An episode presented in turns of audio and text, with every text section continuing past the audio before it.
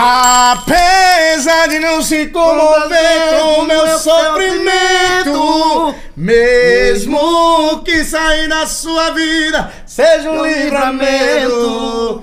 Amo inimigo fora se cantando a maior saudade de todos os tempos. Tava com saudade de você mesmo. Ô, meu irmão, eu também tava com saudade de você. E sabe com quem mais eu tava com saudade? Quem? Esse segundo melhor podcast do Brasil. É verdade. Porque o primeiro, o dono desse primeiro tá aqui na nossa frente. Exatamente, um dos caras que a gente é fã, que é engraçado Pra pra caralho. Que tem história. que toda quinta-feira quase mata o Carlos Alberto É Nóbrega. verdade, é verdade, é verdade. E como e, e não só é um profissional foda, mas como uma pessoa muito divertida, muito legal mesmo. Ele não veio hoje, mas quem tá aqui, mas é uma pessoa muito divertida, É um cara muito do que bem. Pensa lá pra frente, um homem de visão.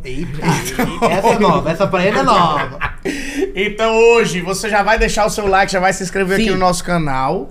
Porque quem está na nossa frente é ele, o homem, o mito, a lenda, Jefinho Farias! Uhul! Seja bem-vindo, meu irmão. Achei que vocês estavam falando. Paulinho Gogó aí. Tá Cara, muito feliz de estar aqui, sensacional. Feliz de reencontrar. O, o legal do podcast, eu acho, Uhum. também, além de tudo, né? É a gente sentar e ficar uma hora e meia falando, que às vezes na correria a gente não tem esse tempo, Exatamente, né? Cada um. Pô, trabalhando pra um lado. Quando você chegou, o Nabote falou que fazia. Você também falou, fazia muitos anos que vocês não Eu acho que eu. Bom, Cara, eu por aí, nunca por aí. né? eu, desde, Desde que me conheceu, já É, nunca me viu. Exatamente. Mas se tratando de, de tempo que a gente não se encontra, Isso. eu acho que uns cinco anos, talvez, É, não e- sei, E, ou o, mais. e o Jefinho é o que eu. O Jefinho, no meu início de carreira, né? O Jefinho foi o cara que já tava na praça, já tava fazendo show e até dando oportunidade pra galera tá com ele ali, abrindo shows com ele, fazendo shows com ele. Na Star Comedy eu te falei, né? Que é, Sim. era você, o Gunning O e. que é Star Comedy? Vocês tanto falam. Era uma empresa. Não sei se eu acho que existe ainda, Existe não sei. ainda, é uma, uma- empresa do Léo Ramos que, era- que. Na verdade, o Rio de Janeiro, é, digamos, você não sabe. mas a gente, Me passou, explique, a gente explique. passou por um período de seca de stand-up, é verdade. Não tinha nada, nenhum show. E aí as pessoas se viravam.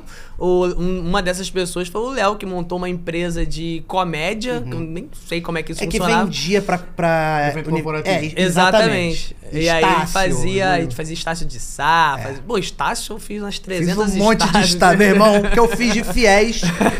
De o que que é fiéis. Seríssimo. Ah, vocês, é, tipo, a, a, a Estácio contratava, vocês faziam piadas. Isso, eu, tipo um, um teatro. É, Não, eu ia como convidado Ele ia pra fazer pra stand-up. Eu Mas era- tinha uma galera que fazia ator. parte Eu, do... Marcos. Rossi, Júnior Chicó, É. Aaron Pinheiro, Yuri Salvador. A gangue. Caralho. É, o Hugo Veríssimo também. Sim, porra. E aí eu sei que a empresa. Pedro Pan. É, a empresa é isso. O Pedro Pan era um sócio, mas a empresa é do Eri. Do, do Eri. Do Eri Léo Johnson. Pra quem não sabe, é do Eri Johnson. Grande Eric, Eri Pinta, Johnson Borda. Léo Pinta, Ramos Borda. Tipo, amigo é do, Léo Luiz Ramos. França. é do Léo Ramos, né? Essa Star Comedy e a gente fazia bastante show. Então, quem tava começando, sempre tinha um show mensal num Sesc, por exemplo, né? Era Isso, isso. E aí, por exemplo, o convidado da noite era o Jefinho, que, pô, o Jefinho já fazia praça na época. Então tinha um público, já tem até hoje, mas, porra, naquela época, tendo a seca do Rio, Ele era o. é o. Jefinho é um dos caras. O Rafael Gunning também, quando tava fazendo Verdades Secretas, né? Novela. É. Não, a Verdade- galera ia- usava o que tinha, né? Ou o que não tinha, no meu caso, que é a visão pra, pra chamar a galera. O Rio teve. E engraçado que tinha os grupos de Facebook na época. Uns 40, 50 comediantes ali. E não tinha noite, as noites É. não vingavam. assim. Eu, particularmente, na minha carreira, isso Que não- ano era isso? 2013, eu acho. 2013, 14 2013, ali. Pô, 14. então E nem é tão distante, né? não, foi não. um ano que eu comecei a ir pro, pro, pra praça, pra São Paulo. Uhum. Então, pra mim, na minha carreira, assim, não afetou muito essa baixa do Rio, porque eu já tava fluindo É. em São Paulo. Mas uma galera, eu lembro da galera, falei, gente, a gente conversava o que que a gente tem que fazer pro stand-up voltar aqui no Rio e tal. Depois de ali pra 2015, 16, que vem vindo uma galera um pouco mais jovem também, Ju Querido, não sei quem, uma Sim. galera. E aí juntou com a galera mais antiga e tal. Hoje tá legal, assim. É, hoje tá Em maneiro. vista do Hoje- que tava, hoje né? tem, um, tem uns, três, uns quatro comedies, né? Por é. Tem o, É. tem o, o- o Paulinho tem dois. Paulinho tem dois É, agora. ele dois, abriu é. mais um, tem o Tem do Bufão, Bufão, tem o do e Matheus tem o do Matheus. É, quatro comedy pro Quatro Rio já comedy, é. pô, já já é. é Cara, aí não tinha assim, e realmente não tinha nada, tanto que era muito maneiro. É, por exemplo, tinha gente que nos chamava em algum momento o Jefinho, eu e o Quesne, porque senão ia queimar cartucho de um convidado, não era um negócio É, assim. é. Então aí chamava, cada semana chamava um. Entendeu? E, o- e é muito louco, porque o Jefinho, pra essa época da seca do Rio, foi muito importante. De ter o Jefinho ali como um Que ele era um cara cara que trazia que público. trazia público, mas também nunca foi. E sempre foi esse cara, assim, né? Não é rasgando seda pra ele, não. Mas sempre foi esse cara que Gente nunca teve tempo caralho. ruim pra ele. Ele sempre tava rindo de tudo, ele sempre sempre tava falando merda. Inclusive, a primeira vez que eu fui pra São Paulo foi pra ficar na casa do Jefinho. Foi Olha aí, mesmo? hein? Foi? Aí, ó. Me levou pra São Paulo, esse filho da puta. Mas foi a primeira vez que eu fui pra São Paulo, por quê? Porque o Jefinho foi essa ponte e não foi só eu, não. Foi uma galera na época. O Chicó, que hoje mora em São Paulo, Foi o o primeiro. Chicó foi, não sei se foi pela primeira, mas foi também pra dormir na casa do Jefinho. Mas, eu, cara, eu, eu sempre entendi a comédia como um- uma, um clã. Por Uhum. mais que hajam aí as rixas internas e tal, eu acho que as- nós somos um grupo, assim. É e quando eu cheguei lá, a galera me recebeu na casa dele sem me conhecer, Nando. Sim, o, os caras são o pessoal lá. Então, tipo assim, eu- aí quando eu tive um apartamento lá, um, pra mim era natural, entendeu? Ah, tô vindo do Rio, ainda mais a galera vindo do Rio, que eu, eu entendia como era a parada do Rio, eu entendia Uhum. a importância de a galera que tava aqui no Rio chegar lá em São Paulo, fazer uns shows, fazer um corre, fazer uns contatos. Tinha momentos que meu apartamento lá virava uma república. Sim, assim. mas é verdade, é verdade. cheio de comediante espalhado, tinha mais comediante que gente no lugar. Porque comediante nem a gente. Foi pra mim era ótimo, porque quando eu ficava de saco cheio da loucura, entrava no meu quarto, trancava e pronto, vocês se Pronto. virem aí. Tu chegou a, a ter um, um emprego assim civil? Ou se tu sempre foi. Sempre trabalhou com comédia? pro cego é sacanagem. Pô, nenhum meu emprego. Meu emprego é não civil, né? Mas tu já trabalhou com alguma outra coisa? Cara, Não é. cheguei a trabalhar com nada, assim. Eu fiz assim, uma vez eu peguei um amigo meu cego também, que foi vender cerveja na parada gay de Madureira. Dois cegos. Isso foi maravilhoso. Aí eles ficavam, Antártica Latão, Antártica Latão. Aí viu o cara assim falou, nossa, que Antártica linda. Aí, aí, aí a gente, tudo bem, vamos lá, 3 por 10, sei lá. Eu lembro disso, assim. Mas eu acho que foi a única coisa, assim, que eu cheguei a fazer é, fora da, da comédia, e que foi muito engraçado. Que também. foi uma comédia também. Porque, pô, juntar um outro cara cego também, isso aí. Não, vendendo- cara, eu tinha. O tempo que eu não, não vejo o Thiago, mas a gente ia dois céus que a gente fazia um monte de merda, cara. A gente ia, porra, pros bailes, pras festas e tal. É, e a gente se perdia. Eu lembro. Aí uma coisa que eu ia perguntar já já. Vocês iam- mas eles iam sozinhos, só vocês dois? Só nós dois, a bengalinha. A vez, eu lembro da vez, uma vez que a gente tinha uns códigos, né? Você tava na festa e tal. Então, por exemplo, às vezes eu, a gente um som alto e tal, faz, dançando, metia um uhul! Aí ele, uhul! Falei, pô, o Thiago tá ali, beleza. E tal. Quando tava muito alto que o uhul não funcionava, às vezes na dancinha assim, botava a mão, esbarrava nele, aê, aê, peguei zoeira e tal. E aí teve uma vez que eu tava no- num baile desse assim, que eu passei a mão, a mão passou direto. Aí eu falei, caramba, aí eu tudo bem, né? Voltei, aí só no ombrinho, malemolência, aquela coisa. tá, tem nada acontecendo. Aí foi de novo, a mão passou direto de novo. Falei, cara, não é possível que eu perdi um cego aqui agora. Eu sou cego também, pra achar vai ser difícil. Aí você começa a fazer um espacinho meio torto pra ver se tu acha teu amigo. aí, do nada, aí eu fiquei uns 40 minutos assim, dançando, mas assim, não tava mais na festa, já tava, caramba, o que, que vai acontecer? Como é que eu vou fazer? Como é que eu vou achar o cara? Não sei o quê. Do nada o cara me esbarrou assim, eu falei, pô, meu irmão, esbarrando em mim, pô, cara, desculpa, é que eu sou cego. Eu falei, eu também. Ele, Thiago, Jefinho? Eu falei, cara, do nada. Achei- Tiago Jeff. Acho que foi Deus que falou, ah, se encontra aí, já tá bom já. Diz- Dizem que Deus ajuda, né? É, lógico. Bêbados. De cegos. E E cegos. cegos bêbados, então, nossa. Caramba. O, o, o Diogo Portugal, é, ele é muito maluco, ele tem uma história com o Geraldo Magela, tá ligado? Sim, eu tenho, ele tem uma comigo também. Tem também? Tem. É a do Magela é que ele esqueceu o Magela. ele chegou no lugar com o Magela, desceu pra um lado, o Magela desceu pro outro, ele Do- desceu do andou. carro. E ele foi embora. e o Magela No meio da rua, mano. Ficou ali. Magela não é o Marcos Magela, tá bom? É o Geraldo. É o Geraldo, Magela. É, porque hoje tem que. E qual foi a história contigo? Não, comigo foi- ele tá lá na praça, né? O Diogo Ah, sim, Portugal sim. Tá, tá fazendo lá Praça Nossa com a gente. E na, no- na hora do almoço, ele pegou. Um dia ele pegou o almoço pra mim, eu não lembro exatamente. Eu sei que ele colocou o meu prato. Eu tava aqui na mesa e ele colocou o prato aqui. E foda-se. E não avisou nada. Esperou acontecer, eu tomou um tempão. Aí do nada eu falei, ô Duca, cadê o meu prato? Aí ele, Diogo, cadê o prato do cego? Ele, eu deixei aqui. Eu falei, não avisa o cego, cara? o cego é esfomeado, procurando comida esfriando já. Inclusive, irmão, se tiver com fome, ó, aqui na sua frente tem uma coxinha. Tem a- tem um- Ô, pô, isso aqui ó, e um joelho. Quer um guardanapozinho? Coxinha? Isso é uma Caraca, coxaça. um... Isso- Toma um guardanapozinho aqui, ó. Porra, sensacional. no- o nosso mascote é, um- é uma coxinha, inclusive. Porra, é o coxito. E aqui tem aquele ketchup bem vagabundo, sabe, Jefinho? Boa. Aquele, Esse A é- aquele com maionese. sabor. Esse é o que A é bom. maionese a gente foi proibido de comer É, pelo seguinte. Porque Ah. com certeza. Tem um mês que a gente tá gravando o podcast. Essa maionese e a não- maionese colocaram aqui um mês atrás. Tira essa maionese daqui. Tira daqui. Você sabe que uma vez eu, sa- ah, eu tava num. saí com a minha esposa Uhum. e ela é chefe, né? Sim, isso aí que E eu acho aí- maneiro. É, ela é também. chefe de cozinha. E aí.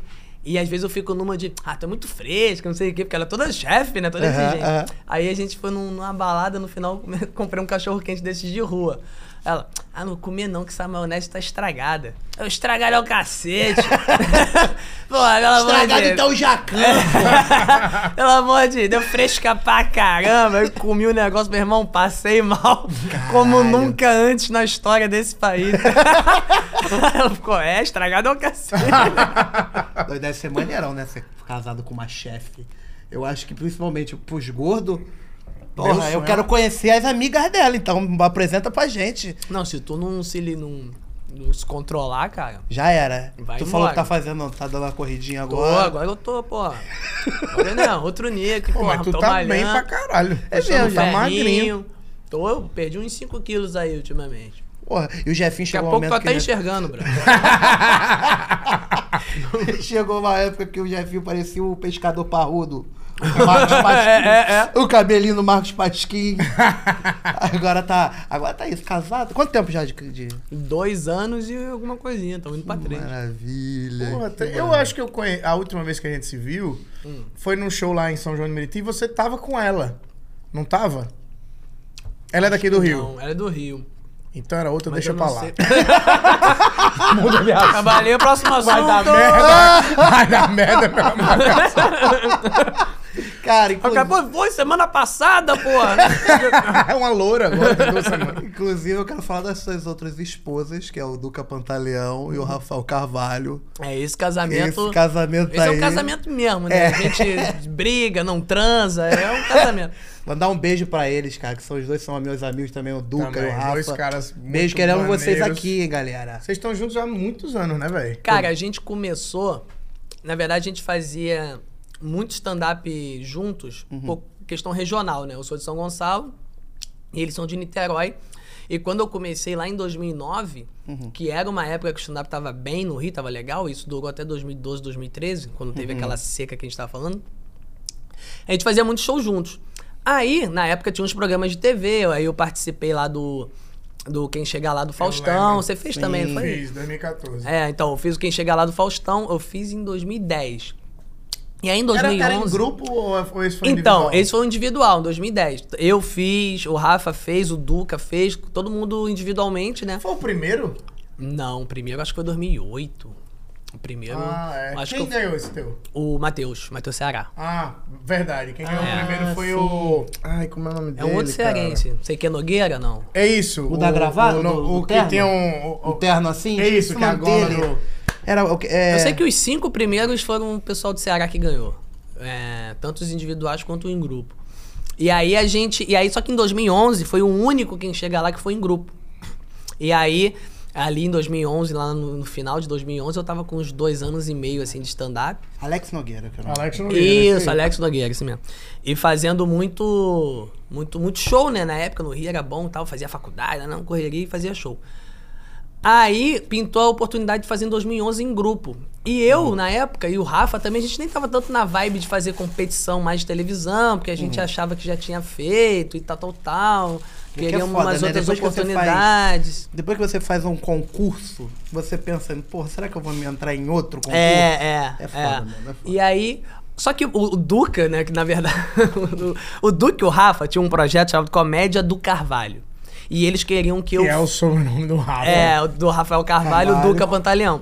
E eles queriam que eu fosse um integrante desse grupo, ou que eu fosse um convidado fixo e tal. E eu ficava cozinhando eles, porque tava chegando no final de 2011. E 2012 eu tava com um projeto de sempre ir pra São Paulo, todo final Uhum. de semana, ou quando desce e tal. Então eu não queria me amarrar com nada no Rio. Aí beleza. Quando chegou no, no- nessa época, o Duca foi batalhar pra participar do programa, mesmo sem, sem falar com o Rafa ou com ninguém. Ele quis participar, ele falou, pô, a gente tem que ir, não sei quem, não sei o que lá. Aí ele tava no, no, no, no Projac uma vez, e aí o cara falou lá, o, acho que deve ter sido o Matias, né, que era lá do que chega lá, falou, "Ô, Alexandre Matias.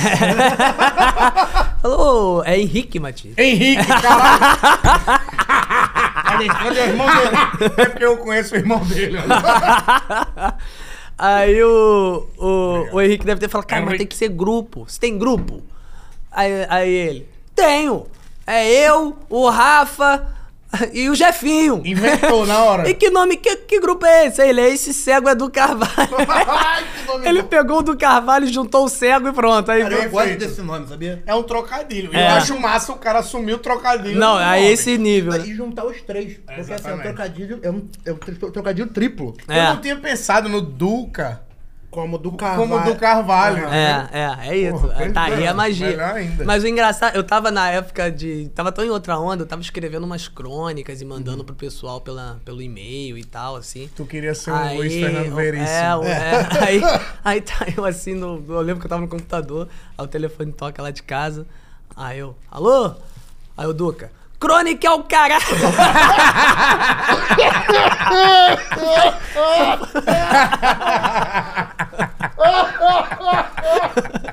Falei, o que que houve, cara? Escreve um texto aí pra gente, botei a gente no Faustão, que não sei o que, os caras têm que ver. Caralho, foi desse jeito? É. Eu, como assim, cara? Eu vou escrever, não, não, eu vou. Eu falei, o Rafa tá sabendo? né, vou falar, então fala com ele e tal. E aí a gente não tinha nada. Aí a gente bolou, foi numa tarde que a gente sentou assim. E, e aí a gente pensou, cara, o que a gente vai fazer? Aí em grupo, tem que ser cena e tal. Aí eu lembro que eu dei a ideia de falar, cara, vamos fazer uma coisa simples, porque a gente não tem tempo de elaborar personagens complexos e tal. Vamos fazer uma coisa que seja baseada na gente mesmo e tal. É, a gente faz, sei lá, três malandros. Todo carioca sabe fazer malandros, né, de alguma forma. É. Então a gente faz aí uns malandros, aí eu sou cego, faço um malandro cego. O Rafa tinha os textos dele de ser feio. A gente brinca com isso, é o feio que, que acha que é galã. E o Duque é o, é o burro, o lesado, o maconheiro e tal. Beleza, aí a gente. Era a personalidade mesmo. É, exatamente, a gente É, só é o botou. que cada um é, É. po- na potência máxima. Exatamente. Aí pronto, aí bolamos, aí botamos os nomes dos personagens baseados no Cidade de Deus. Então Mané Galinha virou Mané Marreco. o meu é Zé Olhinho Pequeno, o nome do meu personagem. É o Olímpio. É bom, é bom. e o Dardinho, que, que era de Dardinho Dardinho. Aí, Uhum. Beleza, fizemos, montamos o texto. No mesmo dia que a gente bolou que a gente ia fazer, a gente escreveu os textos e tal. No dia seguinte a gente mostrou pro, pro Henrique. Ele falou: gostei, vocês vão estrear o programa e tal. Aí a gente não estreou o programa porque invadiram a Rocinha. Eles ficaram meio cabreiro de relacionar uma coisa que a Falar gente fazia de- meio aham. três baspalhos assim. Mas lá pra frente a gente estreou. E foi ótimo. A gente ficou em segundo lugar na competição. Né? Quem- a gente foi o esse? Vasco da Gama da comédia. assim. É- foi essa que teve uma. Teve jurado? É. Coitado dessa história, essa história vai morrer nunca. né? Eu amo essa Não, então história. conta, pelo amor de Deus, que agora eu tô Conta a curioso. história, por favor. O último dia, a final, foi uma final que foram quatro grupos. A gente, o pessoal do Ceará, o pessoal de Minas, O pessoal do Ceará foi o Zé Modesto, né? era o. Era, eu como é que que era chama aqui? Não, é Modesto. Papudim. Papudim. O Papudim. É. E aí. Eu acho que era Papudim o nome desse, se eu não me engano. Vocês estão falando Não, o besteira. Papudim, o Papudim era mesmo. Acho que era Papudim, Zé Modesto e mais um que eu não lembro agora o nome. Aí. Cabeça de porrão. Venta de forró. Venta de suvela. Aí a gente foi pro, pra final, beleza, foi na Arana. E, tinha, e era jurado, nunca tinha jurado, né? A final foi com jurado. E aí, cinco jurados, seu Sherman, Fabiana Carla, Maria Fernanda Cândido, Cris Viana e, e o Trigo, Márcio Trigo. Aí, beleza. Aí a gente. na- e teve umas dois votos, o pessoal da plateia e o pessoal de casa. Aí a gente fez, todo mundo se apresentou e ficou meio evidenciado pela reação da galera que afinal ia estar entre a gente e o pessoal do Ceará. Os outros dois foram um pouquinho abaixo e tal, beleza. Eu tava confiante, porque a gente ria, a gente, a gente teve aplauso em cena aberta e tal. Falei, caramba, acho que a gente ganha. Aí quando tá ali na- nós três, os jurados ali, falando, aí o Faustão chamou o primeiro voto, Márcio Trigo. Aí o Márcio Trigo, olha, eu, o pessoal do Ceará tem muito recurso, imitação, mas o mais engraçado hoje foi o pessoal do, de Niterói, do Cego do Carvalho, meu voto é pra eles. Falei, caraca, mano, a gente vai ganhar, Começaram a gente bem. precisa pelo menos mais um votinho, acho que a gente já tá bem. Não sei o quê. Aí do nada vai não sei quem. É, Quarteto Henri, que era o pessoal do Ceará. Falei, Porra, não sei, Quarteto Henri. Aí no terceiro voto Quarteto Henri. Eu falei, pô, cara, eu acho que dá pra gente ganhar ainda, com- cochichando com eles. Eles falaram, não, não dá não, a gente não vai ganhar mais não. Eu falei, ué, por quê? Porque já estavam vendo alguma coisa, né, que eu não tava. É. Já Aí, tá vendo o pessoal balançar a cabeça. aí a Fabiana Carla votou no pessoal do Ceará. E o, o seu Sherman também, o seu Sherman foi engraçado, que ele falou: olha, realmente o melhor texto, como não podia deixar de ser, é do pessoal de Niterói. Mas o meu voto vai ser pro pessoal. Aí, que ele é de Niterói, né? Eu acho que ele quis fazer uma. Um, aí, aí, beleza. Aí o. o e até pela reação da plateia, não sei o que, eu É bem acho que ficou. mesmo, né? Ele tá fazendo a melhor imitação Sherman. Com o Jefinho Faria. Só perco pro Felipe Ponte. aí, aí, não, o seu Sherman, tem várias histórias com o seu Sherman também. Aí o. aí na hora da. Aí beleza. Aí ficou. Eram cinco votos. Então só o Trigo votou na gente, quatro pessoas votaram no pessoal do Ceará. Ia ter o voto da plateia e o voto do pessoal de casa. Então, assim, a gente já tinha perdido, a gente não ia conseguir chegar. Aí vai o Faustão, então vamos ver aí o voto do, do, do pessoal de casa, não sei o quê. Aí antes de começar, aí a, a produção botou aquele bagulhinho de coração. Tum, tum, tum, tum, Ah. tum. Aí o Faustão, vocês não sabem fazer conta, não? Os caras já ganharam. Pra que essa merda? Ele deu uma esporra. Pô, o pessoal do Ceará, bota aí só pra gente ver como é que foi e tal. Aí 50% do público de casa votou na gente, assim. E os outros 50% você dilui pros outros três, né? Porque eram quatro grupos Porra, na vocês final. bombaram. Foi a maioria caralho. E o voto do pessoal da plateia. 59% votaram na gente, 57%, um negócio assim. O resto você divide pros outros três Uhum. grupos. Então ficou. A gente perdeu, mas ganhou, né? Mas o Duca ficou revoltado, porque na verdade o Duca tava pensando no cheque que ele. Porque na real, o Duque era o único de todo mundo que tava empolgado pra isso também, né? Ele É, não, ele, lá- é, e não, e ele queria o dinheiro, né, mano? Não, ali depois que a gente entrou, a gente tava focadão, a gente fez uma, Isso é nosso muito melhor roteiro e de tal. um filme, né? Que um cara precisa ganhar um dinheiro e junta os outros amigos pra ajudar Pra ele poder ganhar. A É verdade. É, aí chega uma, uma Fabiana Carla e acaba E com acaba- E como é que foi? Você Pô, sabe o, o meu. O meu. Ah, não, fala. fala. Mas da Fabiana, cara, como é que foi da Fabiana? Não, porque aí Foi- os caras viram que a Fabiana Carla que tava fazendo, falando com o pessoal, ah, vamos votar no pessoal, não sei o quê. Aí depois é, o pessoal falou, não sei o quão verdade é, que ela é amiga do pessoal lá do Ceará, então, né, galera do Nordeste e tal, não sei o que. Você sabe como é que é esse povo do Nordeste, né? É, Você- eu você conhece. trabalho com ele. Então. A gente tá junto, a gente tá junto. A gente tá junto. Não vendo não que eu voto no Nordeste. E aí, tudo bem. Até o Márcio Trigo falou: é, não, sim e tal, mas eu, eu optei por votar em vocês. Tá, mas tudo bem. Mas eu confesso que a minha. A minha. Eu sempre fui fã da Fabiana Cara, tava de boaça. Assim, A minha parada era chegar na final. E isso a gente tinha conseguido. É lógico que quando você chega, você quer ganhar. Mas como não rolou, eu tava feliz, porque a gente queria. Pelo menos eu pensava em mostrar o trabalho o máximo possível, que eu tinha certeza que isso ia render frutos pra gente. Como rendeu, o seu Sherman acabou chamando a gente pra fazer Zorra depois e tal. É, mas o Duca ficou revoltado. Aí o Duca ficou transtornado. Aí ela falou: Ah, que não sei o que, que foi aquela piada da Claudio Hanna. Ela deu, usou a piada da Claudio Hanna, disse que a gente tinha uma piada que eu botava a mão na, na cabeleira do Rafa. Você já viu revista de mulher pelada em braille? Então bota aqui. a- Aí Ah. vai, da Claudio Hanna tu já viu. Aí, aí, aí ele não sabia. Aí essa que deu um aplauso. assim. Aí, ah, que foi pra televisão e tal. Ela deu lá a justificativa da abelha, mas já tava super de boa. O Duca ficou revoltado. No ano seguinte, quando a gente voltou a convite do Sherman pra fazer uma participação no Zorra, ela encontrou o Duca. Ela, ah, olha aí, que legal que você tá aqui, tá vendo? Como, pô, não precisava aquilo tudo e tal. Aí o Duca, não, Fabiano, tá tranquilo, já, já passou. Só quero te falar uma coisa. O dinheiro que a gente ia ganhar era pra fazer a cirurgia do Jefinho pra ele voltar a enxergar.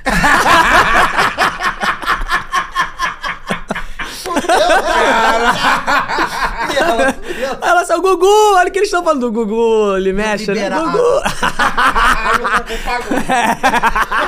De volta pra minha vista.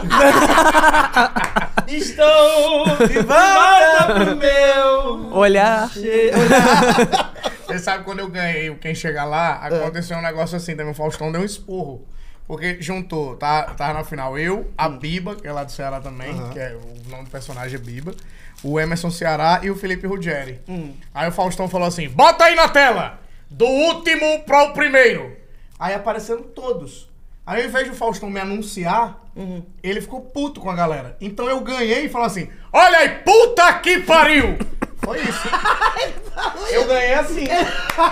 E eu comemorando. Ele, puta que pariu. Segunda-feira tem reunião, porque treina a semana inteira pra fazer essa merda. Chega aqui, fica essa bosta aí desse jeito. E eu comemorando com a chave imensa de um carro. na mão. Agora o carro, agora o carro. O Honda Fit. Eu só pensando assim, eu ganhei, Faustão. E ele, puta merda, olha aí. Porra, brincadeira. Vai pro intervalo. E foi pro intervalo. Ô, Fausto, obrigado, Faustão. Nem deu isso. Nem abracei o Faustão, que ele ficou tão puto com os caras. Cara, eu sou muito fã do Faustão. Eu fiquei muito fã dele.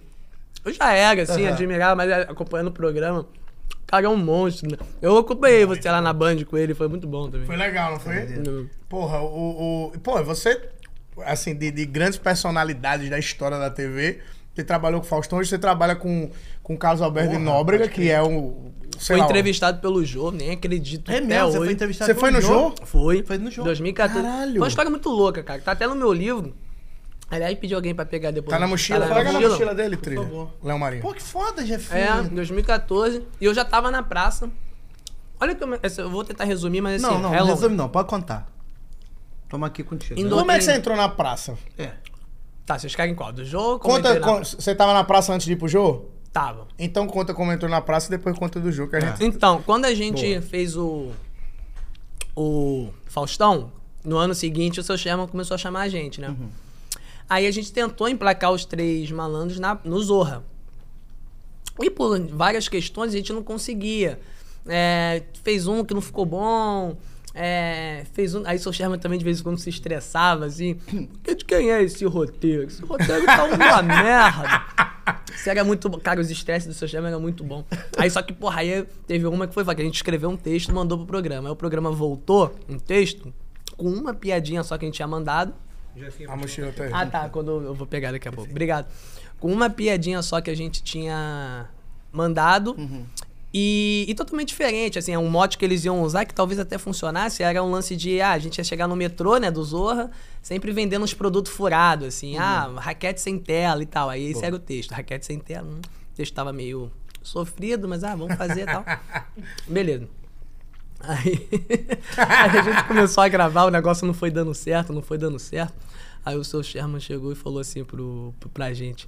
Eu, e o Duca tava mais perto. Ele falou: Vem cá, como é que. Faz o seguinte, não tá funcionando. Faz como vocês fazem lá no teatro. Aí o Duca, seu Sherman, eu nunca vendi raquete sem tela na vida. isso não tem nada a ver com o que a gente faz. Aí ficou isso, aí foi, né? aí beleza.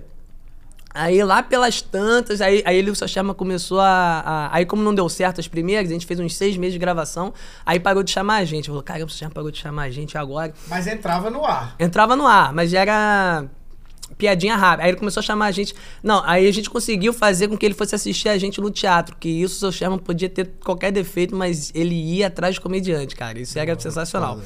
Aí ele falou: ah, se vocês me buscarem, eu vou. Aí o Duca foi buscar o seu Sherman lá em Ipanema. Marcou 8 horas, chegou 6 e meia. Aí tá o Duca, essa história também é muito boa. Tá o Duca assim no carro, aí ele vê o Gugu Limeshan, que era o chefe de redação, né? Aí, Gugu, não sei o quê, o Gugu, opa, já tá aí, vamos lá, sobe comigo. Aí subiu na casa do seu Sherman. Aí o seu Sherman, porra, esse show é em São Paulo? Que... já tá aqui? Não, encontrei com ele ali e tal. Aí tinha uma história de que a empregada do, do Sherman era o termômetro popular que ele tinha dentro de casa, pra saber se o quadro tava indo bom, bem ou não, se tava agradando o, o público ou não. E aí, eu não sei se era lenda e tal, mas o Duca sabia disso, o Duca começou a bajular. que cafezinho Duca- o Duca que é o maravilhoso. O. Duca é o responsável Não. pelo sucesso. Porra, cara, mas tem muita coisa que se não fosse a cara de pau. A cara de pau do Duca leva a gente pro céu ou pro inferno. Ele já vi botou em Duca- várias furadas o também. Duca é um ótimo escritor, né? Ele tem livro, né? Livro infantil. Eu já vi ele vendendo livro pra pessoa que ele nem conhecia do nada. Duca é maravilhoso. Não, e Vamos- ele vende Tem do que nada. vir aqui. E aí o. O. o... Onde é que eu tava? Duca? Tava a empregada do seu Uhum. Ah, Deixa empregado. Cafezinho maravilhoso e tal, não sei o que. Aí tá, aí botou os, os coroas no carro, foi levando pra Niterói. Aí eu vou vender meu peixe, né? Pensou o Duca. Aí tinha uma TV de Israel filmando um dia do Duca, como se fosse um reality, não sei o que que era, mas tava rolando isso na época. Caralho, é Aí o eu, eu não Calma aí, faço a menor aí. ideia, não sei, Calma aí. pergunta pra ele. Ele tava numa TV de Israel, tipo, fazendo Tinha um cara vlog. que. É, tinha um cara que era uma, de uma TV de israelense que tava filmando um dia do Duca. Então tinha um cara com uma câmera gigante do lado do É, seu Sherman. é. No, no carro não tinha ainda, mas o cara tava no teatro. Mas o engraçado foi que o Duca... Ô, seu Sherman, tem a TV de Israel aí filmando meu dia e tal, não sei o quê. Um dia do, do, do comediante, sei lá. Aí ele, essa TV deve ser uma merda. pra 1 a 0 tomou lá. Aí ele, caramba, aí ele, bom, aí foi, né? Aí falou, ó, seu Sherman, comecei fazer show no, no show do Miguel Nader, né, tal. Ela, mas no show do Miguel Nader qualquer um é engraçado. Tomou O assim. Sherman jogando É, pra cima é. sempre. É, esse, esse Ah, sabe é. incentivar. aí, aí o Douglas, vou falar da peça então, Aí começou a falar da peça, ó, a peça sou eu, o Rafa e o Jefinho, é os personagens que a gente fez lá no Faustão, não sei se você lembra. E aí tem um cego, a gente deixa o cego é, perdido no meio da cena, tem uma hora que a gente sai, deixa ele sozinho, é muito engraçado, a plateia gosta. A gente brinca muito com a coisa do cego, tem uma hora que a luz entra errado no cego e tal. Tem um monte de coisa, chama esse cego é do Carvalho, a peça, cego, cego, cego, cego, falou pra caramba. Chegou lá no teatro, seu Sherman entra no hall do teatro, ele olha pro banner, a primeira coisa que ele fala é: Ih, o cego tá aí também.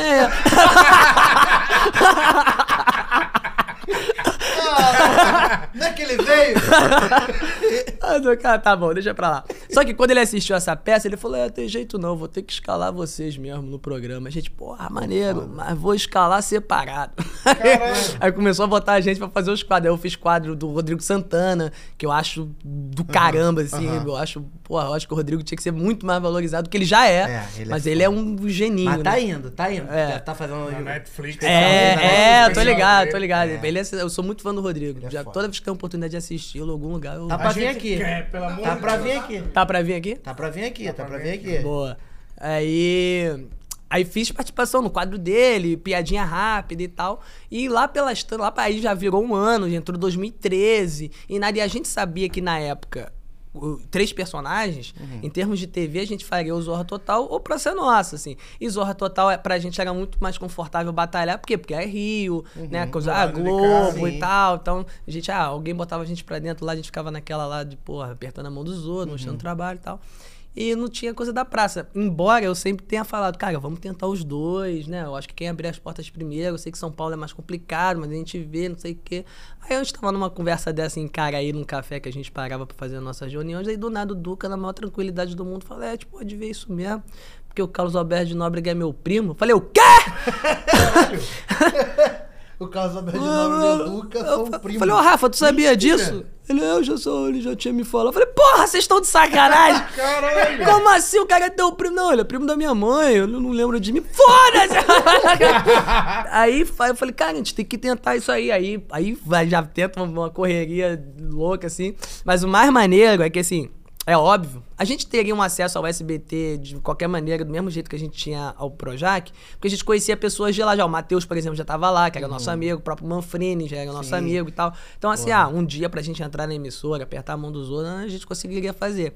Mas o legal da gente ter entrado por esse viés foi, primeiro, ter essa oportunidade, que foi legal, mas o segundo, tipo assim, o Carlos Alberto não aliviou, não, cara. A gente ficou uns seis, sete meses pra convencer o cara a, a dar um teste pra gente, assim. A gente mostrando nosso videozinho do Faustão, do não sei o quê, com as coisas que a gente já tinha feito. Porque é isso, né, cara? É um programa, o cara tem tem, é um tem, tem um formato, padrão de né? qualidade É, que ele, sim. né? Ah, é meu parente, bota aí e tal. O Marcelo dirige o programa e tal, mas tô- que é filho dele. Todo mundo que trabalha lá, que seja parente dele, tem que ter alguma competência pra estar ali trabalhando, né? E aí, ele ficou um tempão, até que teve um dia, eu acho que foi. Acho que foi um dia o Duca, eu falei, ô Duca, bate a real pra ele. Fala que, cara, se der, der, se não der, tudo bem e tal. Eu acho que o Duca foi tão honesto assim que falou, tio, tudo bem, cara, se tu não gostar, tá tranquilo também, não vai ter problema nenhum e tal, sei o quê. Aí falei, ah, então tá, aí marcou um dia. E aí foi do caramba, porque a gente escreveu um texto, a gente ensaiou pra caramba e tal. E aí chegamos lá, e o teste da praça é o seguinte: tu vai um dia de gravação normal. É, Tu testa gravando. Tu testa gravando e tu é o último. Caralho. Depois de todo mundo, quando a plateia já tá cansado, o Carlos já tá cansado, a figuração tá cansada, tu vai merda. depois que todo mundo faz, porque é pra tu ser testado mesmo, assim. E aí, quando aí a gente fez e tal, bolou um quadro que a gente chegava, não sei o que, lá, lá, lá, piadoca, piadoca, piadoca. Aí chegou uma hora lá num- pela- pelas tantas do quadro, o Carlos Alberto improvisou um negócio, levantou assim, falou: Não é possível, como é que você consegue ficar esse tempo todo, 40 anos e nunca trabalhou? Aí o Duca me deu sorte, né, meu tio? Muita sorte. e tal. aí, aí a galera riu pra caramba, o Carlos Alberto falou: Corta, não precisa mais, meninos estão dentro, semana que vem eles voltam, gravam o mesmo quadro e foda. tal. Isso aí começou 2013. 2013. Aí botou a gente de 15 em 15 dias. E em 2014, na volta, que a gente não sabia se ia voltar ou não, como é que seria, ele já chamou a gente pra primeira gravação, aí pra segunda, pra terceira, pra quarta, quinta, a gente começou a ficar semanalmente, assim. Foda. E a Vocês gente. assinaram o contrato ou Então, era não, era frila. Começo sempre frila, né? E a gente ainda tava em, em- em conversa com o Zorra também. De vez em quando o Zorra chamava. Eu lembro que uma vez eu tava voltando de São Paulo de ônibus. Alguma coisa que eu fui fazer no SBT, eu acho que a gente ainda não tava gravando, mas fui lá batalhar. E a menina do Zorra me chamou pra uma gravação, não sei o que. Eu falei, cara, parece que sente, né? Eu falei, Que "Cara, loucura, eu-" né? E aí. E aí, quando a gente fez umas seis gravações seguidas assim, a gente conversou com ela e falou: que, que a gente faz, assim? Porque a gente tá aqui, mas tem outras situações que estão voando, a gente já meio que abriu mão, tamo dentro, não tamo. Não, depender de mim, vocês varam um ano aqui com a gente. Mas então, beleza, aí ficou tranquilo. E aí começamos a fazer, fazer.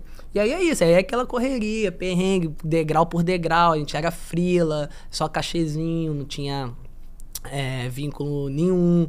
Né? A gente ia com, com, com nossa grana, e depois a gente passou aí com a nossa Isso é grana e ser ressarcido. Isso é aí foda, depois muita passou a ter um hotelzinho, aí depois de tempo. Não, São Rafael, qual é o nome? Vocês ficam no São Rafael né, no? São Rafael, depois de tempo. O assim, quando a gente É, o conseguiu hotel, ter o acesso ao hotel, é. é. no São Rafael. Aí o cachê, o cachê, não precisa falar valor, mas era maneiro? ou- Não, cara, não era um cachezinho normal. Posso até falar, tem problema não era até, se não me engano, 400 reais por gravação, assim. Era um cachezinho de, Não, de batalha é. mesmo, sabe? Você ia lá, fazia... O Manfrini ficou durante um ano, né? Eu acho que até mais, cara. Até mais, A né? gente ficou uns dois, três Porque anos, o assim. Manfrini, antes de, ser, de, de entrar com o Paulinho Gogó, ele testou ah, alguns personagens, Uhum. algumas roupas do Paulinho Gogó. Você pode ver, se você procurar no YouTube, tem o Os com terno, um né? cabelo diferente e tal, e tudo até. E ele ia de. Cara, cara, ele ia sair do Rio, ia pra São Paulo gravar e voltava de ônibus, sacou? Né, E, e pagando a própria passagem? Pagando a própria Tem passagem. muita gente que não Caralho. faz ideia dessa correria. É, cara. É porque a TV trans- é, passa a impressão de um glamour, né? Muito grande. um Todo negócio mundo é assim. endinheirado É, meu irmão. e tal. Mas só quem tem dinheiro pra mim é quem escreve livro. pra mim, quem É, não, tem livro... o, o Brasil, não sei se você sabe, as pessoas leem muito. é, nossa. Ó, esse é pra vocês, tá? Ah, Meu livro. Foda. Eu decidi enxergar. Muito bom. Aqui, dá pra, tá dando pra ver aqui? É. Onde é que acha, Jefinho, esse livro? Ah, cara, eu, eu, além de humorista, eu sou palestrante, né? Aí minha entrevista no Jô me mostrou uma carreira nova de palestrante que eu nem sabia. P- então, só pra contextualizar, no- você tava lá dentro da praça e na praça rolou a entrevista no jogo. Ah, tá. Aí tá. Aí beleza. Aí entrou 2014, né? Aí tô lá pra abril, assim, de 2014. A gente tá uns três meses na praça firme, né? Em 2014, fora os, os 15, 15 dias de 2013. Quando uma. uma um minha mãe tava num ônibus na ponte Rio Niterói, em trânsito do caramba, indo pra, pra Niterói. Inclusive pra encontrar os moleques, o Rafa e o Duca, a gente ia fazer uma reunião de alguma coisa. E aí o, a minha mãe falou: Ah, acabaram de ligar aqui falando que era produção do jogo, coisa de entrevista. Eu passei seu telefone. Falei, ah, fez bem, mas fiquei pensando, é alguém sacaneando, né? Ainda mais naquela época É. também, né? Não tinha esse negócio de WhatsApp, era ligação mesmo. né? É, é. Não, aí minha mãe me ligou, eu tava no ônibus, quando ela desligou, passou dois minutos, o meu telefone tocou. Ah, que aqui é da produção do programa do João. Ah, eu queria saber se você tem interesse em ser entrevistado. Eu falei, tenho. Olha, não tenho, não. Tenho não, Manda tem que João e a levar. Inclusive, Jô, queremos você é. Bunda não vai dar. Vou ter que trocar.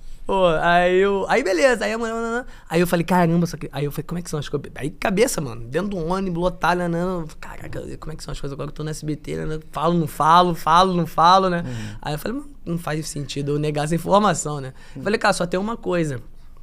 É, eu tô no SBT. Ela, ah, você tá no SBT? Eu falei, ah, mas não tô contratado, não. já, já aí ela, é, peraí. Aí Aí, mano, eu enfiei o celular assim na orelha pra tentar captar alguma coisa assim.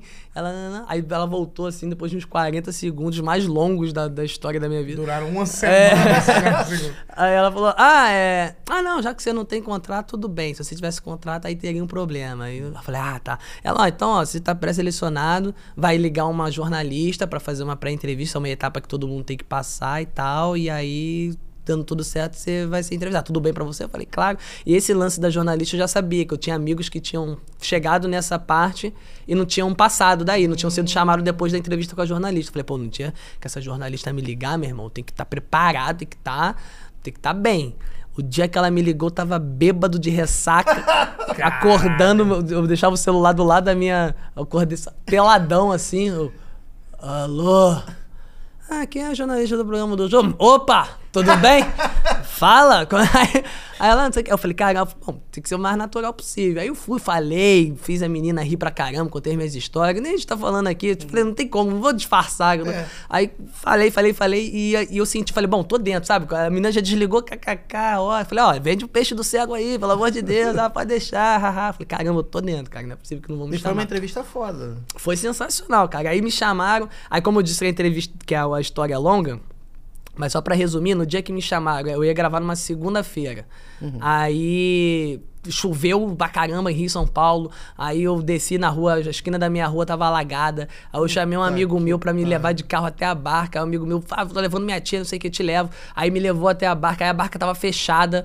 Aí o Rafa tava chegando atrasado porque também tava chovendo. Aí vamos atravessar de táxi. A gente chegou pro taxista falou: Cara, a gente precisa ir no Rio. Ele, nem adianta, ninguém tá indo pro Rio nessa chuva. Aí a gente voltou pra Isso barca. No dia da entrevista. No dia da entrevista. Puta chovendo pra caramba. Aí a gente esperou, aí a barca do nada abriu, graças a Deus abriu. E aí o, o, o Dinho, da produção do jogo, perguntou: Você tá perto do, do, do Galeão? E o nosso voo era Santos Dumont. Eu falei: Não, eu sou mais perto do Santos Dumont, mas tem um ônibus uhum. aqui. Não, esquece ônibus, pega um táxi que eu te ressarço aqui, mas você tem que ir pro Galeão porque o Santos Dumont tá fechado. Eu falei: Cara, tá acontecendo tudo. Aí, beleza. Aí no meio da barca, eu, ele falou: Ah, Santos Dumont tá fechado mesmo, seu voo é pro Galeão. A gente desceu na Praça 15, fomos pro Galeão. Antes a gente tentou pegar um táxi, tinha um taxista parado, a gente bateu assim. Ele falou: Pô, você leva a gente lá no Galeão? Aí o taxista falou: Não. Hã? Aí, é, é, não, vou levar não. Obrigado. Aí passou um assim, uma profissional, o cara parou em 150 metros, a gente foi correndo, mano, perrengue. Entramos, nananã. aí chegou lá e eu tava temendo que a entrevista fosse cancelada por algum motivo e fosse jogada pro dia seguinte, porque no dia seguinte, que era terça, era o dia da gravação da praça. Puta e aí ia chocar. E aí isso foi acontecendo, porque mesmo a gente chegando lá no Galeão, o voo atrasado, muita chuva, não sei o que, atrasando, atrasando. Aí rolou um negócio muito doido, que isso sim é cena de filme, que tava o Rafa no telefone com a, a dela, da Praça Nossa, uhum. e eu no telefone com o Dinho, e a gente se ouvindo e falando as coisas a partir do que a gente tava se ouvindo. Então, então eu falava, ah, então a entrevista vai ficar pra amanhã? Aí o Rafa, então, a entrevista acabou ficando pra amanhã. e aí, não sei o que. Aí eu falei, tá, tá, mas que hora? Não sei o que lá. Tá, então, vai ser mais ou menos tal hora dela. Você sabe? Essa coisa de maluco. A gente não telefona ao mesmo tempo. na hora. Aí a gente. Aí beleza, aí ficou pra amanhã e falou: ó, vocês vêm, né? E eu indo de, de avião a, da, da produção do jogo. Eu nem tinha avião da praça ainda nessa época.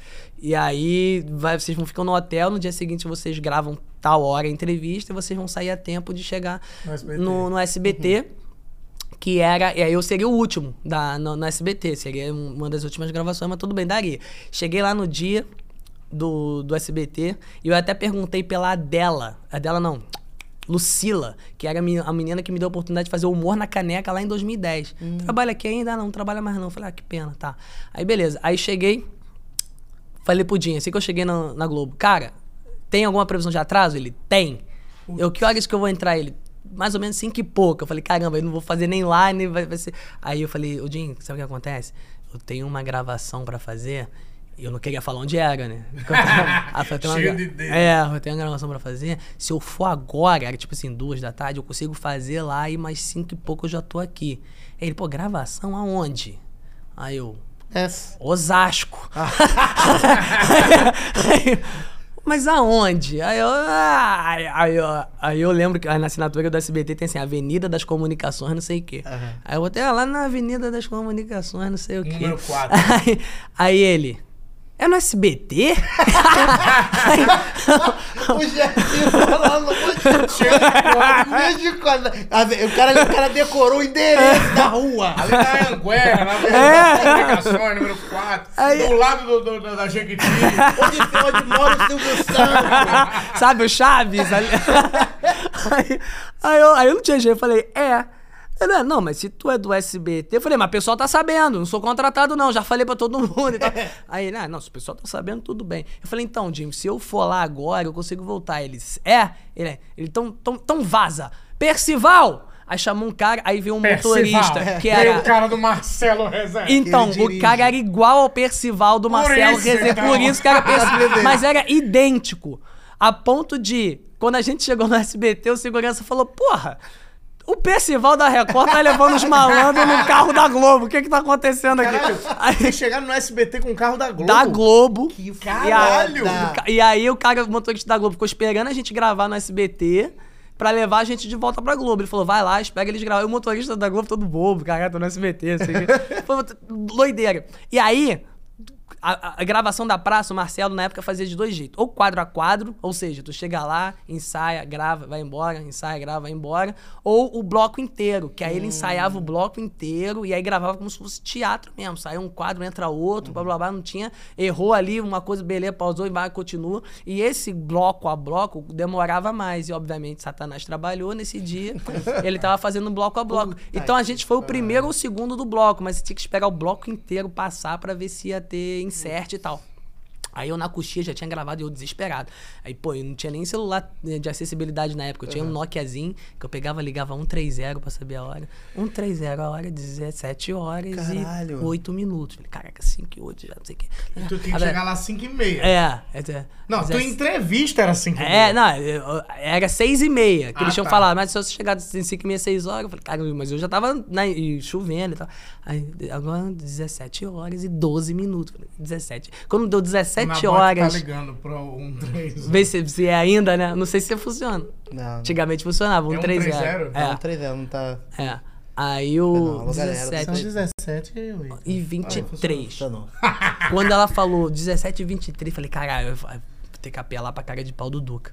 Falei, ô Duca, Sempre o Duca, né? vai lá no sapatinho. Fala com o teu tio. Fala com o Marcelo pra ver se a gente vai precisar fazer insert. Aí, beleza. Aí ele foi lá por trás dos câmeras, assim, tal, tal. Aí o, o, o Rafa ficou aqui. Aí eu fiquei prestando atenção na aura do Rafa, porque eu não ia ver o que, que o Duca tava fazendo. Mas o Rafa tava de olho. O que o Rafa fizesse, eu reagisse, eu ia tá, eu tentando captar. Aí do nada, o Rafa olhando o Duque, não, não, não, aí do nada o Rafa falou: Bora! Meu irmão, quando ele falou bora, aí a gente saiu correndo que nem uns malucos. E foi um quadro que eu gravei que a gente tava. Eu tava de chiquititas, não sei o quê. Aí tirando o vestido da chiquitita que nem um louco, assim, e tal, e blá blá blá. Aí os caras, que isso? O que que tá acontecendo? Aí alguém deixou escapar o Jefinho e vai gravar a entrevista no programa do Jô.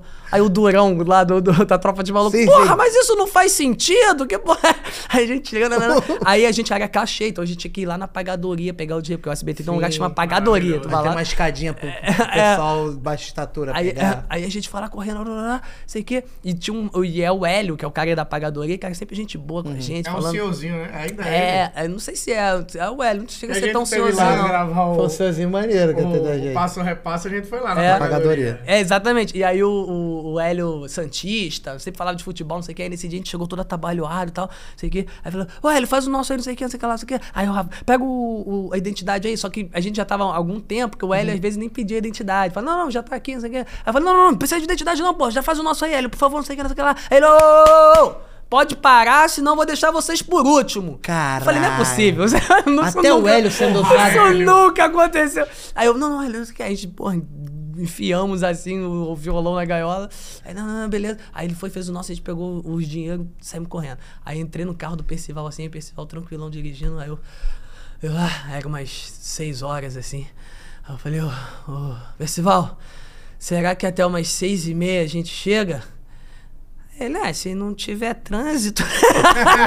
Falei, cara. São Paulo. É hora do E rush. cruzar a cidade, porque a Globo fica do outro lado. Exatamente. Na hora do na Zona rush. Sul. Aí a gente chegou, eu sei que eu cheguei, tipo, meia hora antes de entrar no palco com o Jô. Caralho. Aí, porra, cheguei aliviado, assim e tal. Tu tava de chapeuzinho nessa entrevista. Tava, é. Aí, aí eu fui. Fui, porra, aquela coisa de camarim. Aí o Marcos Vegas tava lá e falando camarim dele. Aí troquei uma ideia rápida.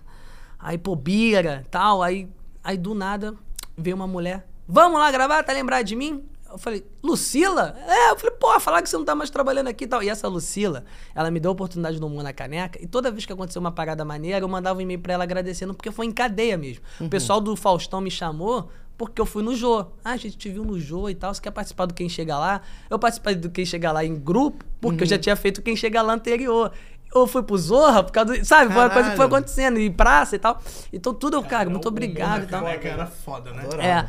E aí ela. E aí eu falei, pô, obrigado e tal. E eu, até aquele momento, não fazia ideia por que, que eu tava ali. Tipo, por que, que me chamaram agora? Né? Eu falei, será que alguém me assistiu no? Eu ficava pensando um monte de coisa, assim. Mas eu não, não sabia. Aí eu falei, ô Luciana, você sabe por que, que eu tô aqui? Aí ele, então, vou te contar a história. Aí o que que aconteceu? O Jô, em algum momento, chegou pra Lucina e falou, Luciano, faz assim. Já tinha, não tinha mais humor na caneca, né? Já não rolava mais. né? Ele chegou e falou, pega uns cinco melhores humor na caneca lá que você achar, me manda que eu vou escolher um pra entrevistar. Aí ela me mandou no meio e ele me escolheu. Caralho. Aí foda, eu falei, caraca, fui escolhido. Aí fudeu, né? Fui escolhido pelo Jô. Aí, cabeça. Aí tinha um Tony Ramos que tava... Tony Ramos tava sendo entrevistado E ele aí. tá aqui, ó. Opa, seu Ó, Tony! Tony, É, Cara, é, prazer estar aqui Que isso? com você, Jefinho. Ah, é, Você que tem carne de qualidade. Porra, parente do Léo Ramos. Aí o que acontece?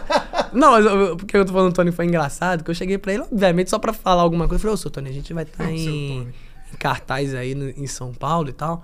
Se eu pudesse assistir, a gente seria uma bobeira, honra, né? Seria uma honra. Ele, garoto, eu trabalho muito, você trabalha muito, vamos trabalhar.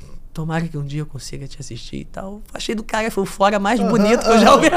Foi mesmo. Falei, pô, bonito. você sabe. Me chama pra ir ver um show teu. Ô, seu, seu Estevam, Ah. é, eu tô fazendo minha, minha peça toda terça-feira. O senhor pode ir assistir? Não! Seu merda. Não, mas eu trabalho muito, você trabalha muito. Oi, porra. então foda-se. e aí foi assim, cara. Eu dei entrevista. E aí, mano, aí é sonho realizado mesmo, assim. Porque foi do jeito que eu imaginei, falando, rindo, a galera rindo. né? Foi- era pra ser 15 minutos, durou 20, de tanto que eu, eu não deixei o João falar, né? Saí vomitando. Mas você fez muito bem, né? E ele, porra, ele se amarrou, assim, me deu a caneca dele e tal. Foi um dos, dos, dos ápices, assim. E aí, desde então, Tu ainda tem a caneca do jogo? tenho, mas ele tá até com a alcinha quebrada, tadinho. Vou mandar restaurar, mas tem. E aí o. O. Por conta dessa entrevista, Uhum. o Murilo Gun antes já tinha falado: "Você tem- tu tens que dar palestra. Tu tens que dar palestra. A tua- Jefinho, a tua história. Olha só, É. se tu prestar atenção no benchmark, ele tá todo formado. Ah, igualzinho. para O seu Cara. speech, ele seja votado. A gente pode fazer uma call ou um meeting para que a gente consiga fazer um brainstorm da tua entrevista.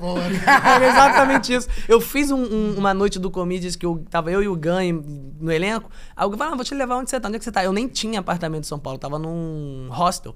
Aí nesse período ele foi falando, tem que fazer palestra, tua história, as pessoas querem, é um mercado interessante, é, rendar, é rentável, não sei o quê. E é bacana.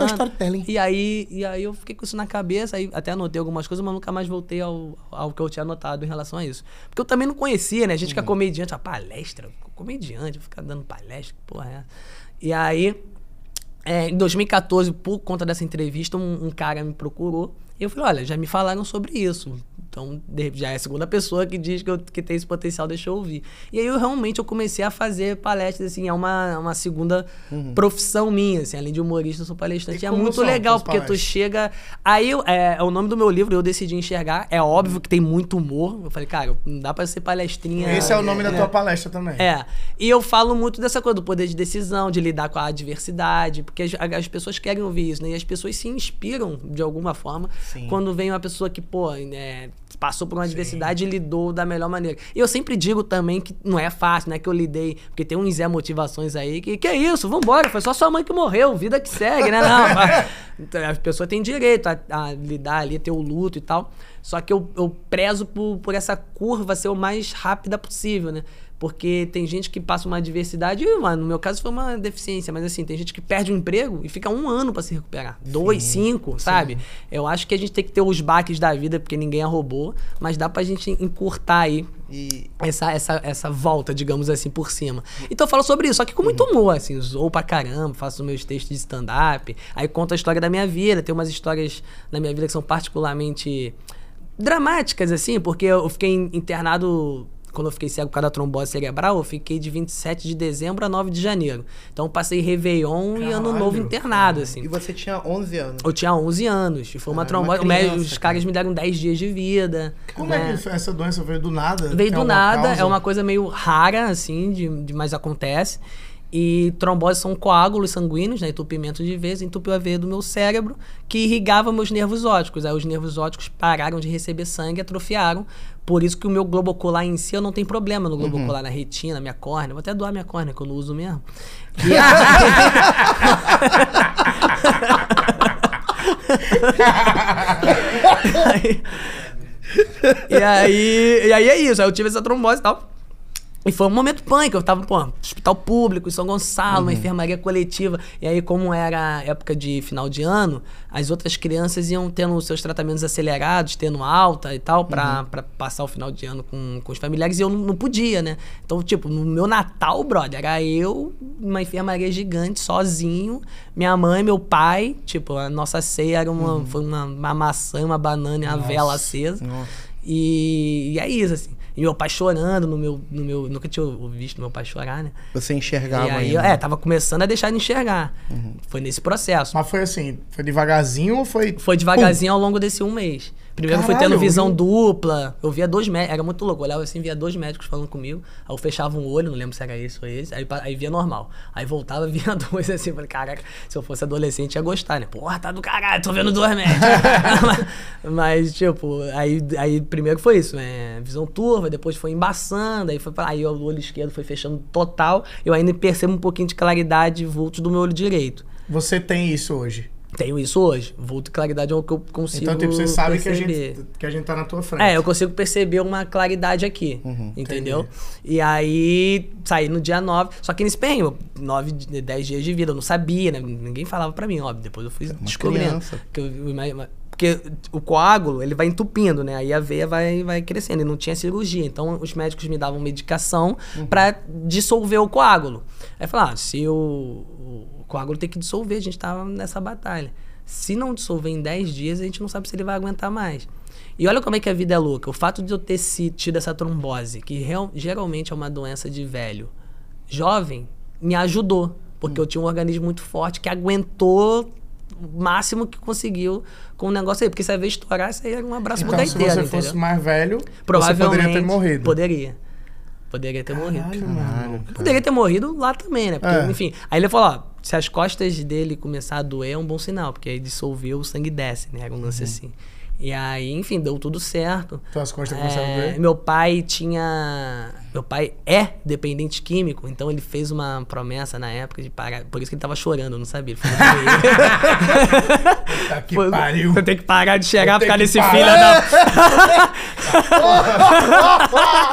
Olha, filha da puta, Porra, chegar cortando a onda dos e outros. tira meu pau por causa disso. Aí eu, aí eu conto isso, é, a palestra tá muito maneira nesse é sentido, porque eu, eu- são histórias que as pessoas não têm acesso, né? E, e falando assim, abertamente, brincando, rindo, mostrando que as adversidades a gente consegue passar de boa, assim. Aí, aí eu até brinco, que eu falo, meu pai me fazia a promessa de parar de usar droga e tal. Ele usou cocaína no banheiro, depois falou que seria a última vez, por isso que ele tava chorando em cima de mim. Aí no dia 9 eu tive alta. Aí ele cheirou pra Depois ele voltou a cheirar. É. Ô, meu filho, eu tenho Porra! Caralho! Alá Maradona! e aí, mas depois realmente ele voltou. A minha história com meu pai é maneira. Depois ele voltou a usar droga, foi um tempão, aí se afundou, aí foi pro crack, o cara que meu pai. É, porra. Aí eu, uns cinco anos atrás, eu fui lá, já comediante, trabalhando, estendi a mão pra ele. Aí eu falo muito disso. Ele da- tava onde? Tava na casa dele, Só que, tipo, a casa dele era um, uma pocilga, Uma assim, uma, né? é, Uma- uma parada Uma meio cracolândia pessoal. pessoal, assim, a porrada de quinquilharia A que ele catava. Cracolândia. Vinha Cracolândia minha vida. aí, enfim, aí ele, porra, ele já tava também. É foda, porque às vezes a pessoa quer sair, mas não consegue. Chega um momento que não dá mais, né? Ele tava 15 dias acordado, assim, comigo, tava raquítico e tal. E aí eu, ele topou e tal, agora ele tá 5 anos limpo, mano. Tu eu ajudou mostro. ele, tu tirou ele desse- É, desse eu mostro na poço. palestra a foto dele antes e depois, a galera se impressiona e tal. É, eu não, né? Que eu não tô vendo, mas a galera fica impressionada. Então é isso, esse lado é maneiro também, mas é muito divertido, tá, gente? Parece que é meio assim. Mas, é, é, porque- mas a gente te conhece também. Eu acho que, que eu acho que isso, isso é fica mais legal ainda, sabe? É. Eu, eu, eu te conhecendo e sabendo, a gente te conhecendo e sabendo quem você é, da gente também tendo muita história de carreira junto e, e troca de ideia e hoje ver você, porra, casado, sacou? Você, porra, trabalhando pra caralho com o livro daqui a Cheirando pouco. cocaína. Cheirando cocaína. daqui a pouco com o filhinho, com o pai, entendeu? Feliz já falei pra minha mulher, se Mas, nascer ó. enxergando, eu não assumo. Mas eu sei que tem uma história aqui É. de que vocês estavam conversando e eu tava só prestando atenção de rabicho de ouvido, É. que é a história de um jogador de futebol e eu quero Ai. que isso seja falado aqui, que não Ah. vai passar em branco. Caralho, eu Ca- lembrei. não, Sabe esse- quem esse, esse, esse coisa pra gente? É. Wagner Aeromoço. Aeromoço! Caraca, Alô, agora- Wagner Aeromoço, sem vergonha. É, não, de repente, pô, de repente o Neymar vai estar lá. No casamento. Que história é essa? Foi, eu não lembro se foi casamento. Foi casamento. Foi casamento? Foi um casamento. Então foi um casamento que foi na casa do cara, de um jogador Isso, de futebol. Hum. Aí, Na época que a- nem tinha BRT direito na barra, então É. começa por aí. e aí, Caralho, faz tempo então. e aí fez eu. O, o, o, aeromo- o contato era do aeromoço, do Wagner. É. Aí ele chamou o Nabote e me chamou. Ele falou, ó, e a gente já sabe, né, de experiência, que geralmente quando chama um comediante pra casamento, Aniversário, ih, aniversário, merda. é ruim, merda. nunca é legal. Se rolar bem, mais ou menos, a gente já fica feliz, É, né? é. Então, mas vamos, né? Pô, uma oportunidade. Dinheirinho, pô, cachezinho bom. Cachezinho bom. É, o cachezinho era bom. Pô, jogador de futebol. O pessoal falou, pô, de repente o Neymar vai colar. Pô, imagina, fazer show Porra, pro meu Neymar. Pô, Neymar ali, tá. A gente separou até as piadas de futebol, nem entendo de futebol. É, é. O Zico tá aí, o Zico tá aí. E o pior, era surpresa. É. O detalhe, isso aí. Mas isso aí a gente só descobriu quando chegou. É, foi surpresa pra gente É. também. Aí o pessoal escondendo a gente na cozinha. A gente, a gente com o pessoal do buffet lá, assim, do buffet, no, porra, comendo uns salgadinhos e tal. Foi, que eu acho Aí- que era eles que indicaram, porque era- eles eram amigos do aeromoço. É. Quem, E o pessoal? Trataram- do é, buffet? do buffet, tratou a gente É. com muito carinho, entendeu? E aí o aeromoço. Aí eu não lembro se eles anunciaram antes. chamando o cara de- Ou se foi. Não. Não, porque você não sabe como a gente chamava o jogador.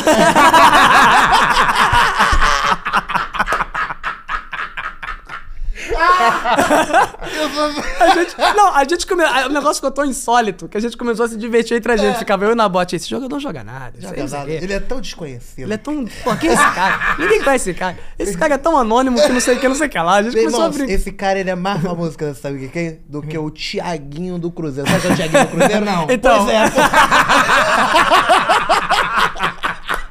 E a gente ficou fazendo isso baixinho, Baixinho. umas duas horas. Mas, cara, a gente passou O tempo que vocês estavam esperando. É. e aí foi surpresa, E né? aí foi surpresa. Só que eu não sei, agora eu não sei se você vai lembrar. Eu não sei se eles anunciaram como surpresa no início do show ou se eles deixaram na minha vez pra anunciar como surpresa. Porque eu lembro que rolou um lance meio assim. Ah, ele é muito fã do Paulinho Gogó. Não, vai ver isso aí. Lembra de um lance desse? eu ia falar. Ele- Foi assim, galera, agora recebam ele que a da praça é nossa. Caralho, jogou lá expectativa. Galera, recebam ele que a da praça é nossa. Não, uma surpresa É, pro uma nosso sur- glorioso fulano. Que não sei o que, que a gente sabe que é fã do programa. Da Praça é Nossa, veio aqui. Ele O já ca- tava, Meu irmão. É, não. Ele já tava. Eu tô contando história. Não deu ponto sem nó. Quem é que faz a alegria do povo? É o Paulinho Gogó. Fato venéreo. O cara tava esperando isso. Cara, o cara tava querendo isso. Aí, Fala. Não, aí foi engraçado porque, tipo, nesse momento, é, o Jefinho ele não enxerga. Mas nesse momento ele olhou nos meus olhos. nesse momento, O Jefinho não chega, mas nesse momento eu vi ele olhar nos meus olhos e falar assim: Chorando. Como é que tá aí? Como é que tá o mundo aí fora? Aí o pior é isso, é que botaram a gente, botaram a gente na pista de dança. No meio da no pista meio de da dança. pista de dança. Depois do, do pessoal do pagode. É, agora não, que eu lembrei. do pagode. eu- Tinha Não, é bateria. Escola de samba, não foi um negócio assim? Meu Os Deus caras do céu, samba- Depois da escola de samba. Os caras do samba pararam, fizeram uma, uma, tipo uma, sentaram assim um do lado do outro, sei lá. Ah, e fica- pensa assim, agora o Paulinho Gogol vai entrar com o Matheus Ceará. Maravilhoso. Então já é. Quando chegou, já... Mas assim, Tu parece Matheus Ceará. é, todo mundo fala. aí... aí Abraço, Johnny. Inclusive, tem uma, tem uma curiosidade depois do Matheus Ceará, que o Jeff tem uma história ótima com aquele conte. Aí, nesse, de- de- dessa, dessa parada de- do casamento, o Jefinho, eu lembro que o Jefinho tava aqui, ó. E aí tu tava. Tu acho que tu ficou com a bengala. E tu não fica com a bengala no show. Né? Mas tu ficou com a bengala que ele ficou cabreirão. Só sei que as crianças passaram por ele uma hora que o Jefinho parou e fez assim: O que, que foi isso aqui? Foi mesmo. Que criança passou? Tu, tu, tu, tu, tu, tu. Tu lembra disso? Passou uma criança quase caindo assim. O Jefinho aqui fazendo o show. A criança passou assim. E o Jefinho, o que, foi isso? O que, foi isso aqui? Cara, não dá. Aí você competir com criança, com dá, samba, nossa os caras Não bebendo, dá. sei o quê. Aí, aí a gente fez aquele show tenebroso. Aí piorou um pouquinho, que ele Aí falou pior- assim, agora com vocês, Estevão na bote. Não, e aí. E o show foi uma merda. Jefinho, aí você quer dar pra Não, não- Jefinho. não vai- aí, enfim, show não tinha muito Mas da o Jeff, mas foi engraçado. Mas o Jeff, é que foi assim. Mas o melhor, Hum. o melhor vem agora. O melhor foi embora, na hora de ir embora. que, a gente, que a gente tava, pô, aí a gente, aí a gente Puto. ficou mais puto ainda. Aí, que a gente começou a zoar, não sei o que, joga porra, ninguém conhece, não sei o que lá. Entre a gente brincando assim. Na hora de ir embora, ah, vambora, vambora, pessoal do bife, ah, vamos, vamos, vamos, né? Ah, vamos lá falar com o fulano, tal, não sei o quê. Aí o fulano numa filinha assim do, da bebida, do drink. Ô, fulano, tudo bom? A gente tá indo aí, pô, obrigado pela oportunidade aí e tal. Pô, valeu, sejam bem-vindos, não sei o quê. Aí o Nabote, não precisava. já tava Não precisava, já era tava. só embora. Era só ir embora. Ó, Nabote, porra, valeu, obrigado. Ó, joga pra caramba, hein? Porra, sou muito fã do teu futebol. Aí, porra, como é que eu? Como é que eu seguro a onda? O cara ficou três horas falando isso. Cara, não, Joga muito, Aí, irmão. porra, joga muito, irmão.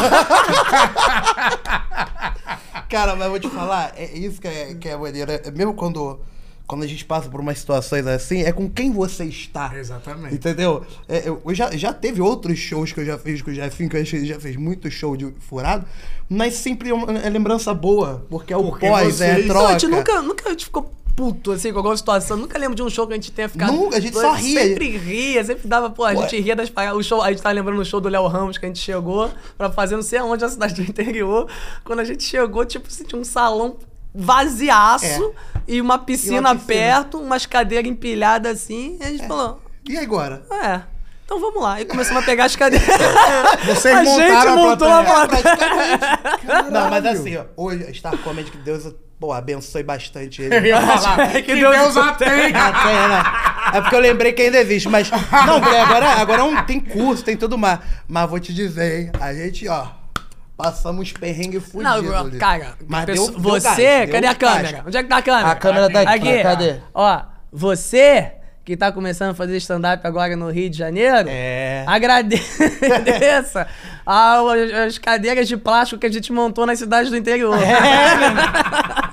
Alô, Casimiro de Abreu? Casimiro de A Abreu. gente ficava no hotel. Alô, Edu Borges. Edu a gente Borges. ficava no hotel que tinha um bode no Você sabe, você sabe que o Edu, até hoje, quando ele me chama, eu falo, não me deixe em hotel merda. É isso aí. Senão eu não vou. Porque, o- caraca, o Edu, o Edu é um mestre do hotel merda. Cara, ele é- Eu acho que ele ele, é. pega assim, já, deixa eu ver qual é o hotel mais Qual o merda da pior? cidade. Qual o pior? tiver menos estrelas, eu vou Tinha um bode meu. bom, O meu, eu tinha- o meu tinha um quarto, aí eu tava. Aí tinha uma porta, aí eu escutando. É. Falei, caralho, tem um. Porra é essa? Juro. E eu deitado assim, ó. Estiquei a perna, aí eu fiz assim. É, eu, caralho. Isso é um bode? Isso é uma cabra? Eu tô sonhando. É! Aí quando eu abri a porta assim, dava era uma porta, dava uma janela. Olha só, era uma porta pro ar-condicionado e aí tinha uma janela. Quando eu olhei a janela, o bode. Bé! Caralho! Bé!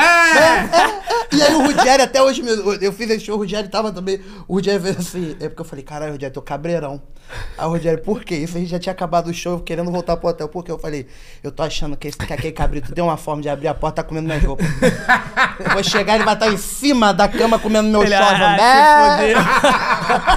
Cara, é foda, não, teve uma vez que a gente fez o show dos malandros lá, aí a gente foi pro hotel, não sei se era o mesmo. A gente entrou assim, a gente sentou na cama.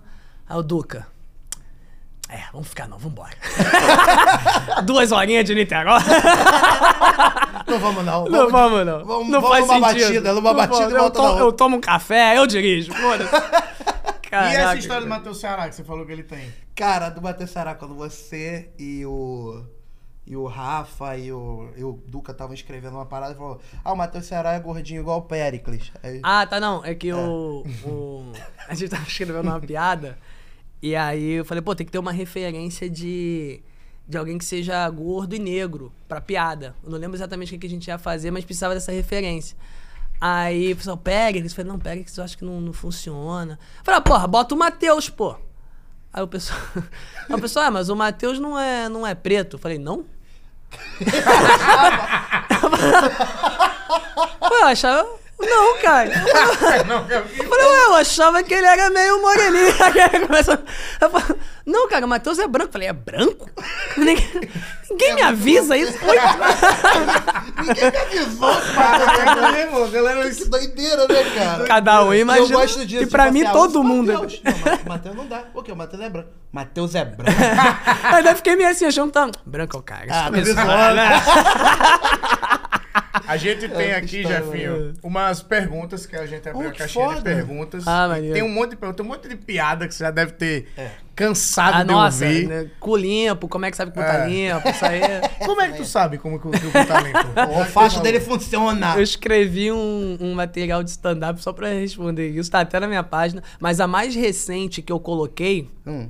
no texto foi uma pessoa que me perguntou se aquela barra de ferro pra banheiro de para pessoa com deficiência, viu? Aquela barra que é pra Sim, cadeirante, né? Uhum. O pessoal teve gente que perguntou se aquilo era pro cego limpar o rabo. Caralho, cara. Aí, eu, aí que cena dantesca é essa do cego ficar degustando o ferro com o rabo? Como é que sabe que tá limpo? Não, parou de escorregar, limpou, cego. É assim que vai. Não faz sentido, brother. Até o foco desmontou. Parou de. Eu não tô acostumado, não tô acostumado com casa de cego. Não tô acostumado. De gordo, tudo bem. De gordo vai, mas de cego De me cego, quebra. não. De cego me quebra. Tem- inclusive tem uma pergunta aqui, Natane Deca. Ah. É, tem alguma piada sobre a sua condição que já encheu o saco, que todo mundo faz? Não, essa do cu limpo não é que encheu o saco, mas é, enfim, é, é corriqueira. É corriqueira, É. Mas, eu, cara, eu não me, não me acho no direito de me incomodar com piada. Pô, eu sou um comediante cego que optei por explorar a minha deficiência brincando com isso. É, quem é comediante, a galera já tem uma liberdade maior, independentemente do que você seja. Deve passar por isso. A galera acha que é, que é teu brother. E aí, Ed? Dá um tirão no pescoço. Caraca, porra, pera aí. Aqui no Porra, Rio... É, Paraíba! é, é. Pô, tô no velório da minha tia, respeita, cara. Calma aí, cara. Calma aí, cara. Não, cara, eu tava... O meu pai tava no hospital Ah, não. tirando um tumor do, do- da hipófise agora. Tem duas semanas isso. Ah. E aí eu tava lá, tava lá, tipo, todo triste, né? Tomando conta do meu pai aqui. Aí entra um enfermeiro Ah, pra trocar o, o, o soro da- do, do braço dele. Aí, carai! Tu é pai do Paraíba, é? O cara me conhecia. Tu é pai do Paraíba. Eu falei, peraí, pô, meu pai tá com tumor, cara. Vai devagar. Pins, que É, tem. que. O pai dele. é É o pai. justiceiro. tá? Tu é pai do Paraíba, é que vacilação, né? Não, e, pô, é- é- isso é. O que me incomoda é quando a pessoa fica. é, recorrentemente insistindo numa parada. Uhum. Por exemplo, tô aqui na mesa, chega um alguém. E aí, César, aí, quantos dedos tem aqui? Aham. Fala, ah, a mesma quantidade que enfiaram na tua mãe. Aí dou uma resposta delicada, eu brinco, tá total. Aí o cara fica as próximas duas horas e meia. Aham. Quantos? Quantos- Já deu, faz outra. Entendeu? Mas assim, é um, é um pequeno incômodo, não é que fico puro, mas é só isso, assim. Mas. Quantos dedos você tá vendo aqui? É. Você sabe que eu tomei um tapa na cara do Afonso Padilha por causa disso, né? Por quê? Porque ele tava fazendo os quatro amigos lá, aí de zoeira, não sei o que, na hora da fila, ele, quantos dedos tem aqui? Aí eu disse, meti, chutei três. Aí ele, porra, não é você, não que, porra, ele enxerga mesmo, aí me deu um tapa. Caralho. Aí eu falei, aí, eu- aí o Thiago, que isso, Afonso, que que foi isso aí? Eu falei, porra, achei que ele enxergava. Que... Eu falei, que ele "Cara, esquivava. esse cego vai esquivar. Caraca, o cego esquiva agora, tomei um tapão. Caralho, Afonso Pô, Padilha. Tô pra devolver esse tapa nele aí. Queremos. Querendo você aqui pra, pra ganhar esse tapa do Jefinho. É verdade. Pro Jefinho vir aqui devolver É, o e tapa. devolver. Pergunta aqui de Guilherme Ponto Araújo Perse. Quem foi o maior famoso que você não viu? Ô, caralho. Legal, ótima né? pergunta. Que eu não vi. É, tipo, alguém que... fa- Pô, depois dos Que 12 você anos- esteve, mas você não viu, né? Tipo, Pô, teve um maior famoso. será que o Porque, Jô- por exemplo, o Jô, o Faustão, o Carlos Alberto, eu vi. Porque eu enxergava até os 11 anos, né? São pessoas, verdade, são pessoas é que, eu, que, eu, verdade. que eu vi. Caralho, eu não tinha pensado por Inclusive, vira e mexe eu encontro uma pessoa assim, eu- quando eu, eu gosto, eu, eu gosto de citar. Por exemplo, eu, eu estou na direção artística do Teatro Municipal da minha cidade, São Gonçalo. E aí, a gente fez um evento lá que o Maurício Matar foi. Eu falei, caraca, eu te vi. Porque é um- era um cara que. Foda, que eu via. Agora, por exemplo, o Rafa e o Duca que trabalham comigo, vocês, eu nunca vi vocês. Imagina. Como é que você imagina o Ed? Ó, você é magrinho, né? Filha da puta. É só visão que você tem problema.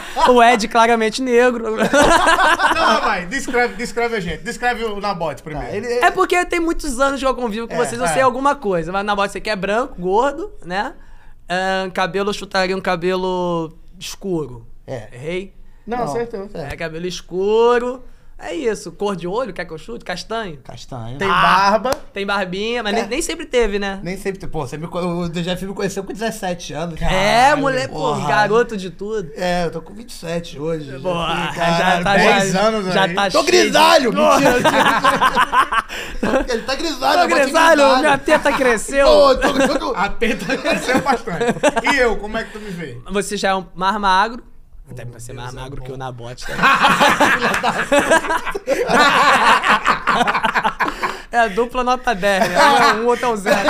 Mas o Ed não é tão magro como você mesmo, não. É, né, eu, eu dei uma abraçadinha nele ali. É, ele é percebi o que oito, deu, mas mas eu- deu uma... Eu dei uma incomodada. ele é Eu o sou 8, ele é o nove. 2 agora. Ah, branco. Branco? Branco. Sim. Branco. Eu sei que, não sei se você pôs cabelo, que eu lembro que você era careca. Ah, e, Mas mas, aqui, ó, bota a mão mas aqui. ó. continua sem. Aqui, ó. Aqui tu tem. Ah. Aqui não. Aqui tem. eu lembro que o Ed andava com os negócios de, de pintado na cabeça. Não tinha um lance É, desse? O topique. O Topic, é. O Topic Ele, que... porra, meu cabelo tá derretendo, tá to- vazando, sei lá. O Topic que o Portugal teve uma história ótima, que o Rômulo Belotti, já contei isso aqui. Sim. Que o Rômulo Belotti usava Topic na cabeça.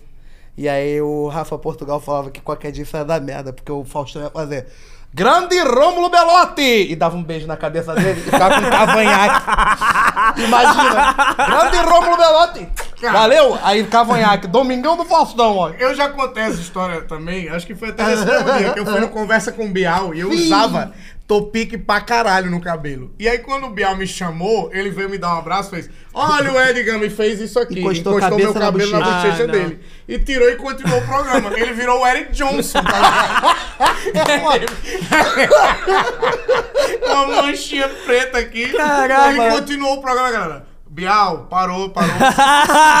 Você se sujou com alguma coisa, eu caladinho.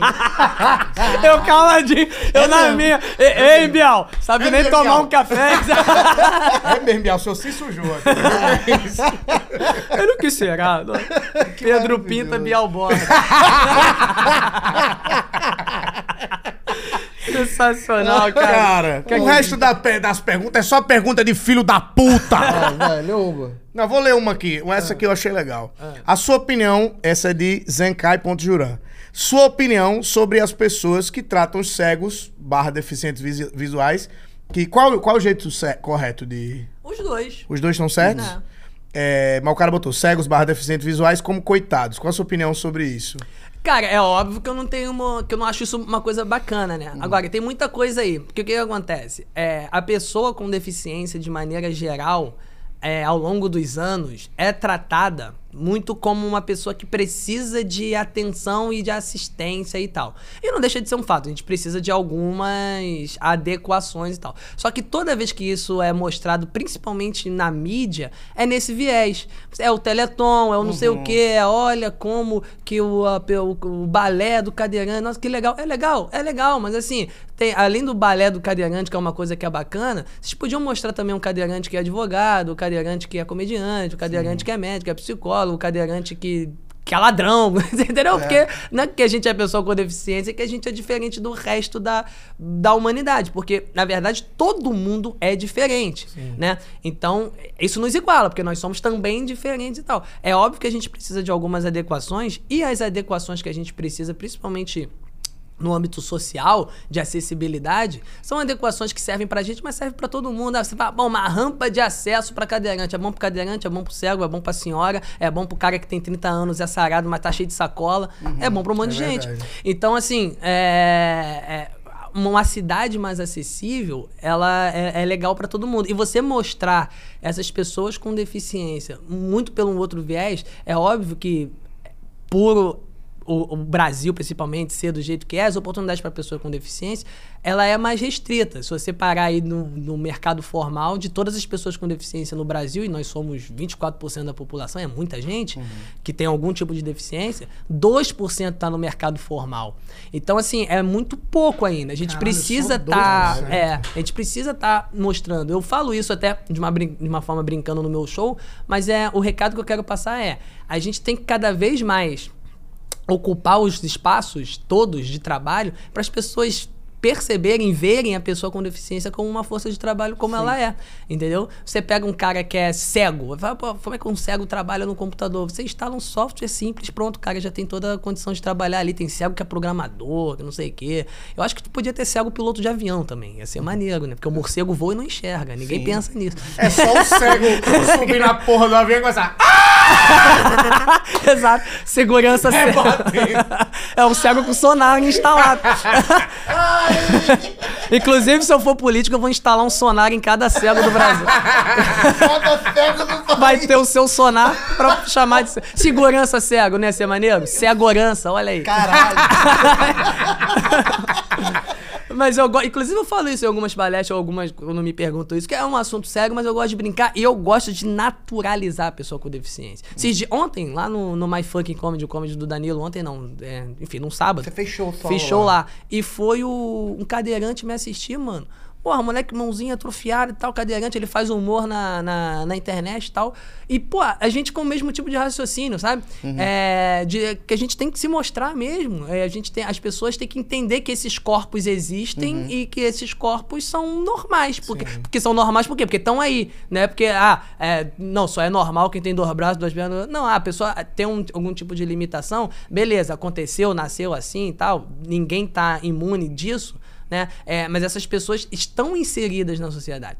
E eu acho que isso vai mudar, porque embora nós estejamos aí com 2 ou 3% no mercado formal, é, existe um mercado informal de pessoas com deficiência que se viram, que trabalham, né? Uhum. E todas essas pessoas pagam impostos, comem, vestem. Então, esse, esse viés pelo, pelo, pela representatividade capitalista, eu acho importante também.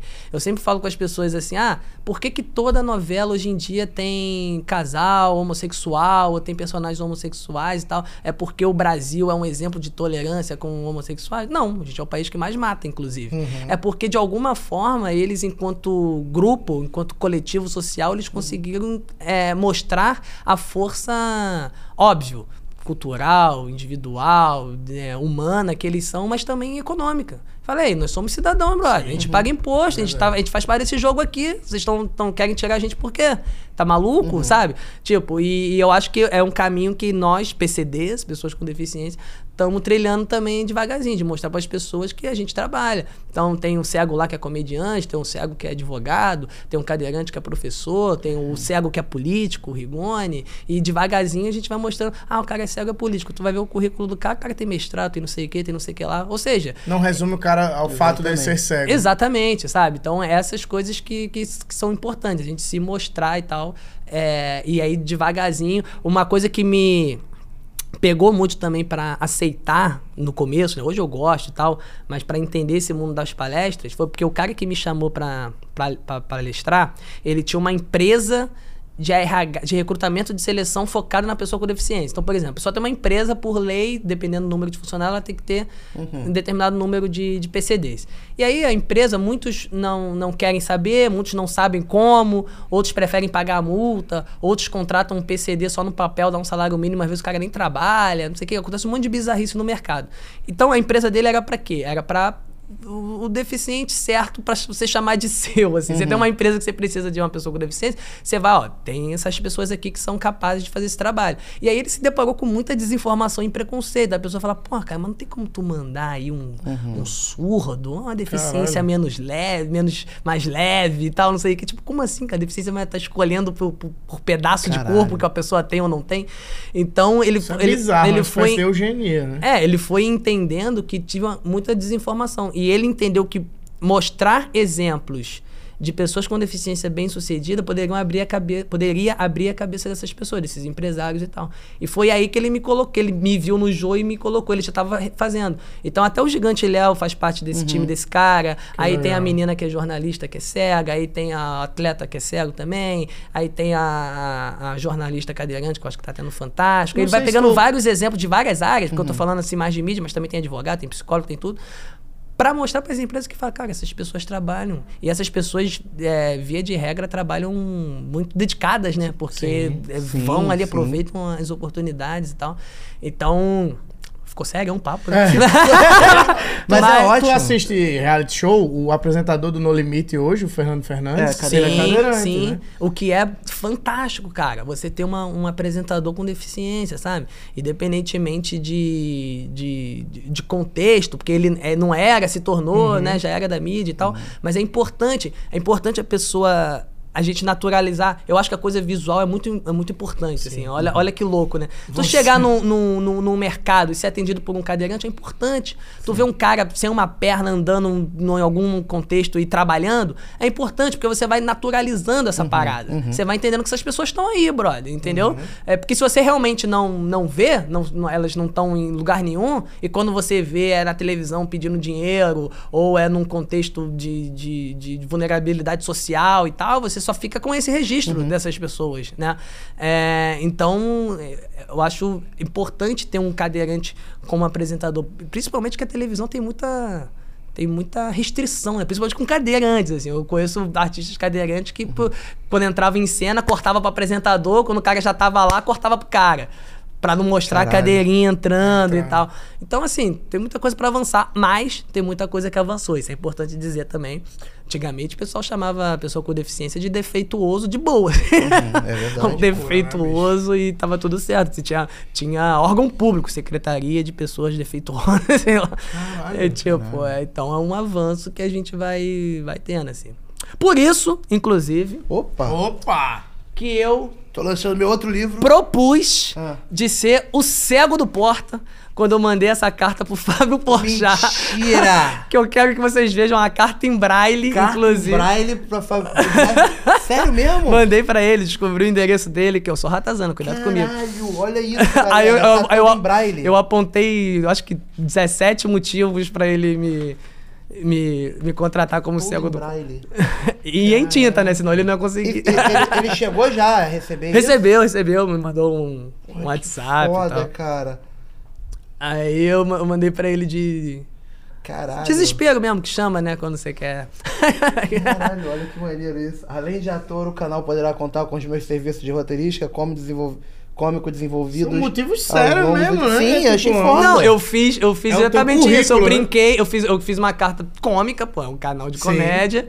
É, e, e, jogando justamente os atributos. Léo, acho que tá divertido. Né? Sou cego, e daí o quê? Deixa eu apelar com o que eu tenho ou com o que eu não tenho. eu adorei isso. Muito bom. Vê o décimo terceiro motivo. O décimo terceiro. eu adorei isso. Vê o décimo terceiro motivo. PT. PT. Cadê seus assessores?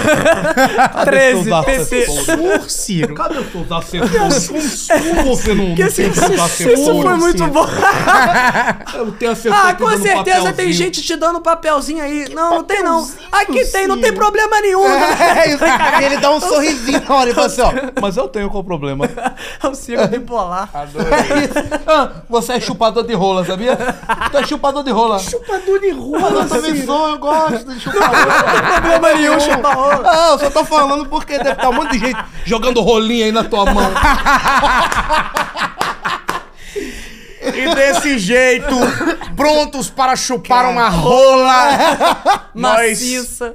Temos o prazer, tivemos o prazer de ter tido ele aqui, Jefinho Farias, que esse honra. cara que foi maravilhoso, renderia 10 episódios, então a gente já pede que você volte, Volta, velho. cara. Pô, pelo volta. amor de Deus, só chamar que, Você sabe, aí. você sabe que eu, eu tenho um carinho muito grande por você, a Ed também Eu tem um tenho um carinho, carinho muito grande. Eu tenho um carinho principalmente pro meu início de carreira, que é muito difícil a gente, e o Ed sabe disso, a gente no início de carreira, É. encontrar pessoas que estão ali dispostas a trocar uma ideia com você, a conversar, te dar Dá um feedback, moral, né? dar uma moral. E o Jefinho sempre foi esse cara, então eu acho que assim, ele- é, precisa ter esse momento de, de rasgação de seda, assim, ainda mais quando é uma pessoa gente boa. Então sigam o Jefinho, ele tem também um, um podcast muito legal chamado é, o, é, o Cego, Cego do Carvalho. Carvalho podcast. Que é o Rafael Carvalho, tá lá com ele também. É muito legal, muito divertido. Ele Entrevistaram recentemente a Heloísa Helena, Heloísa que é Helena. tia de uma ex-namorada minha. Eita! Foi muito bom. A Luiz Helena falou assim, não sei o que, e eu tenho 59 anos e... E aí ela falou algo assim, pareceu assim. E a mulher que tem coragem de revelar a sua idade, ela é capaz de qualquer coisa.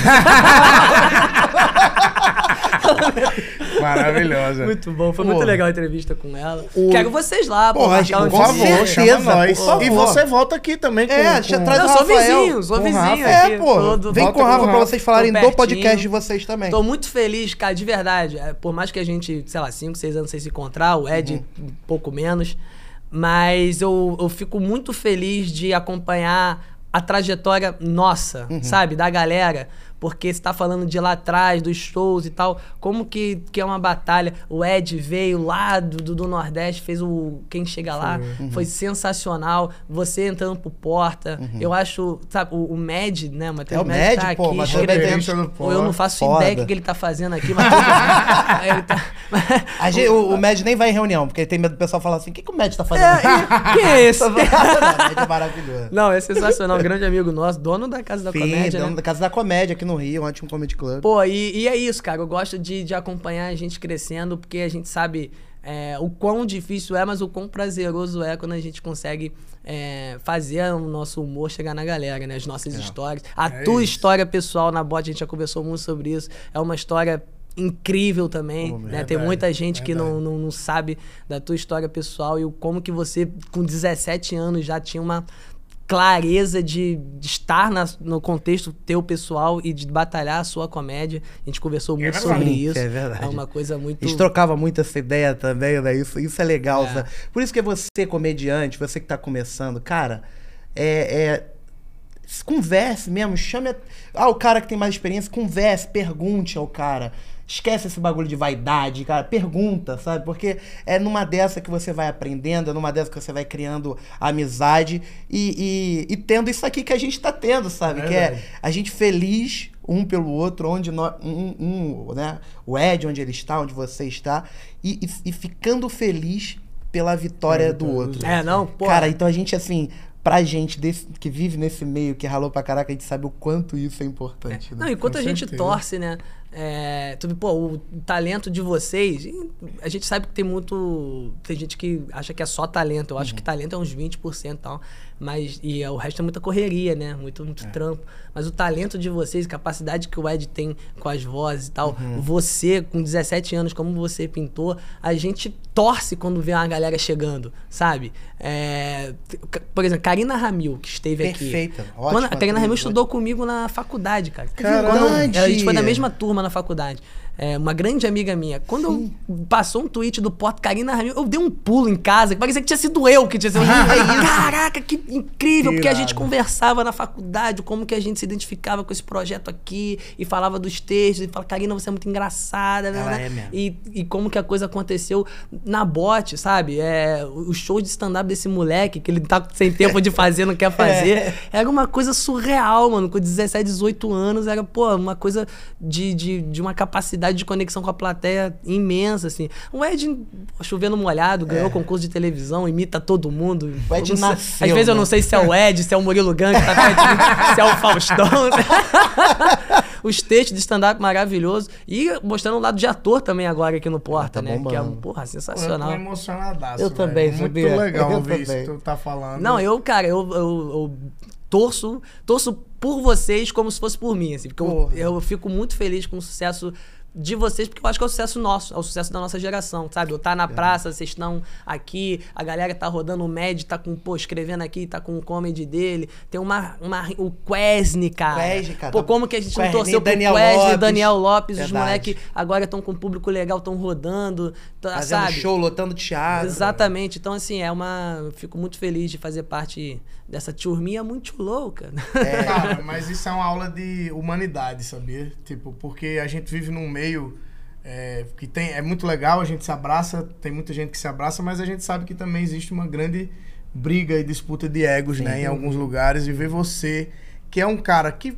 Pois você é. pode até dizer que não, mas você é um cara que você já chegou lá, você alcançou o sucesso, você é referência na comédia. Quando eu e na Bote sentamos aqui na, na- na sua frente, a gente vê um cara que é um, um ídolo, Sim. sabe? Um cara que é um exemplo, não só pra gente, mas pra quem começa na comédia, pra quem está na comédia, e ver você nessa humildade, ver você falando sobre pessoas, citando nomes, dizendo que também são exemplos pra você, porra, pra mim é, é tipo.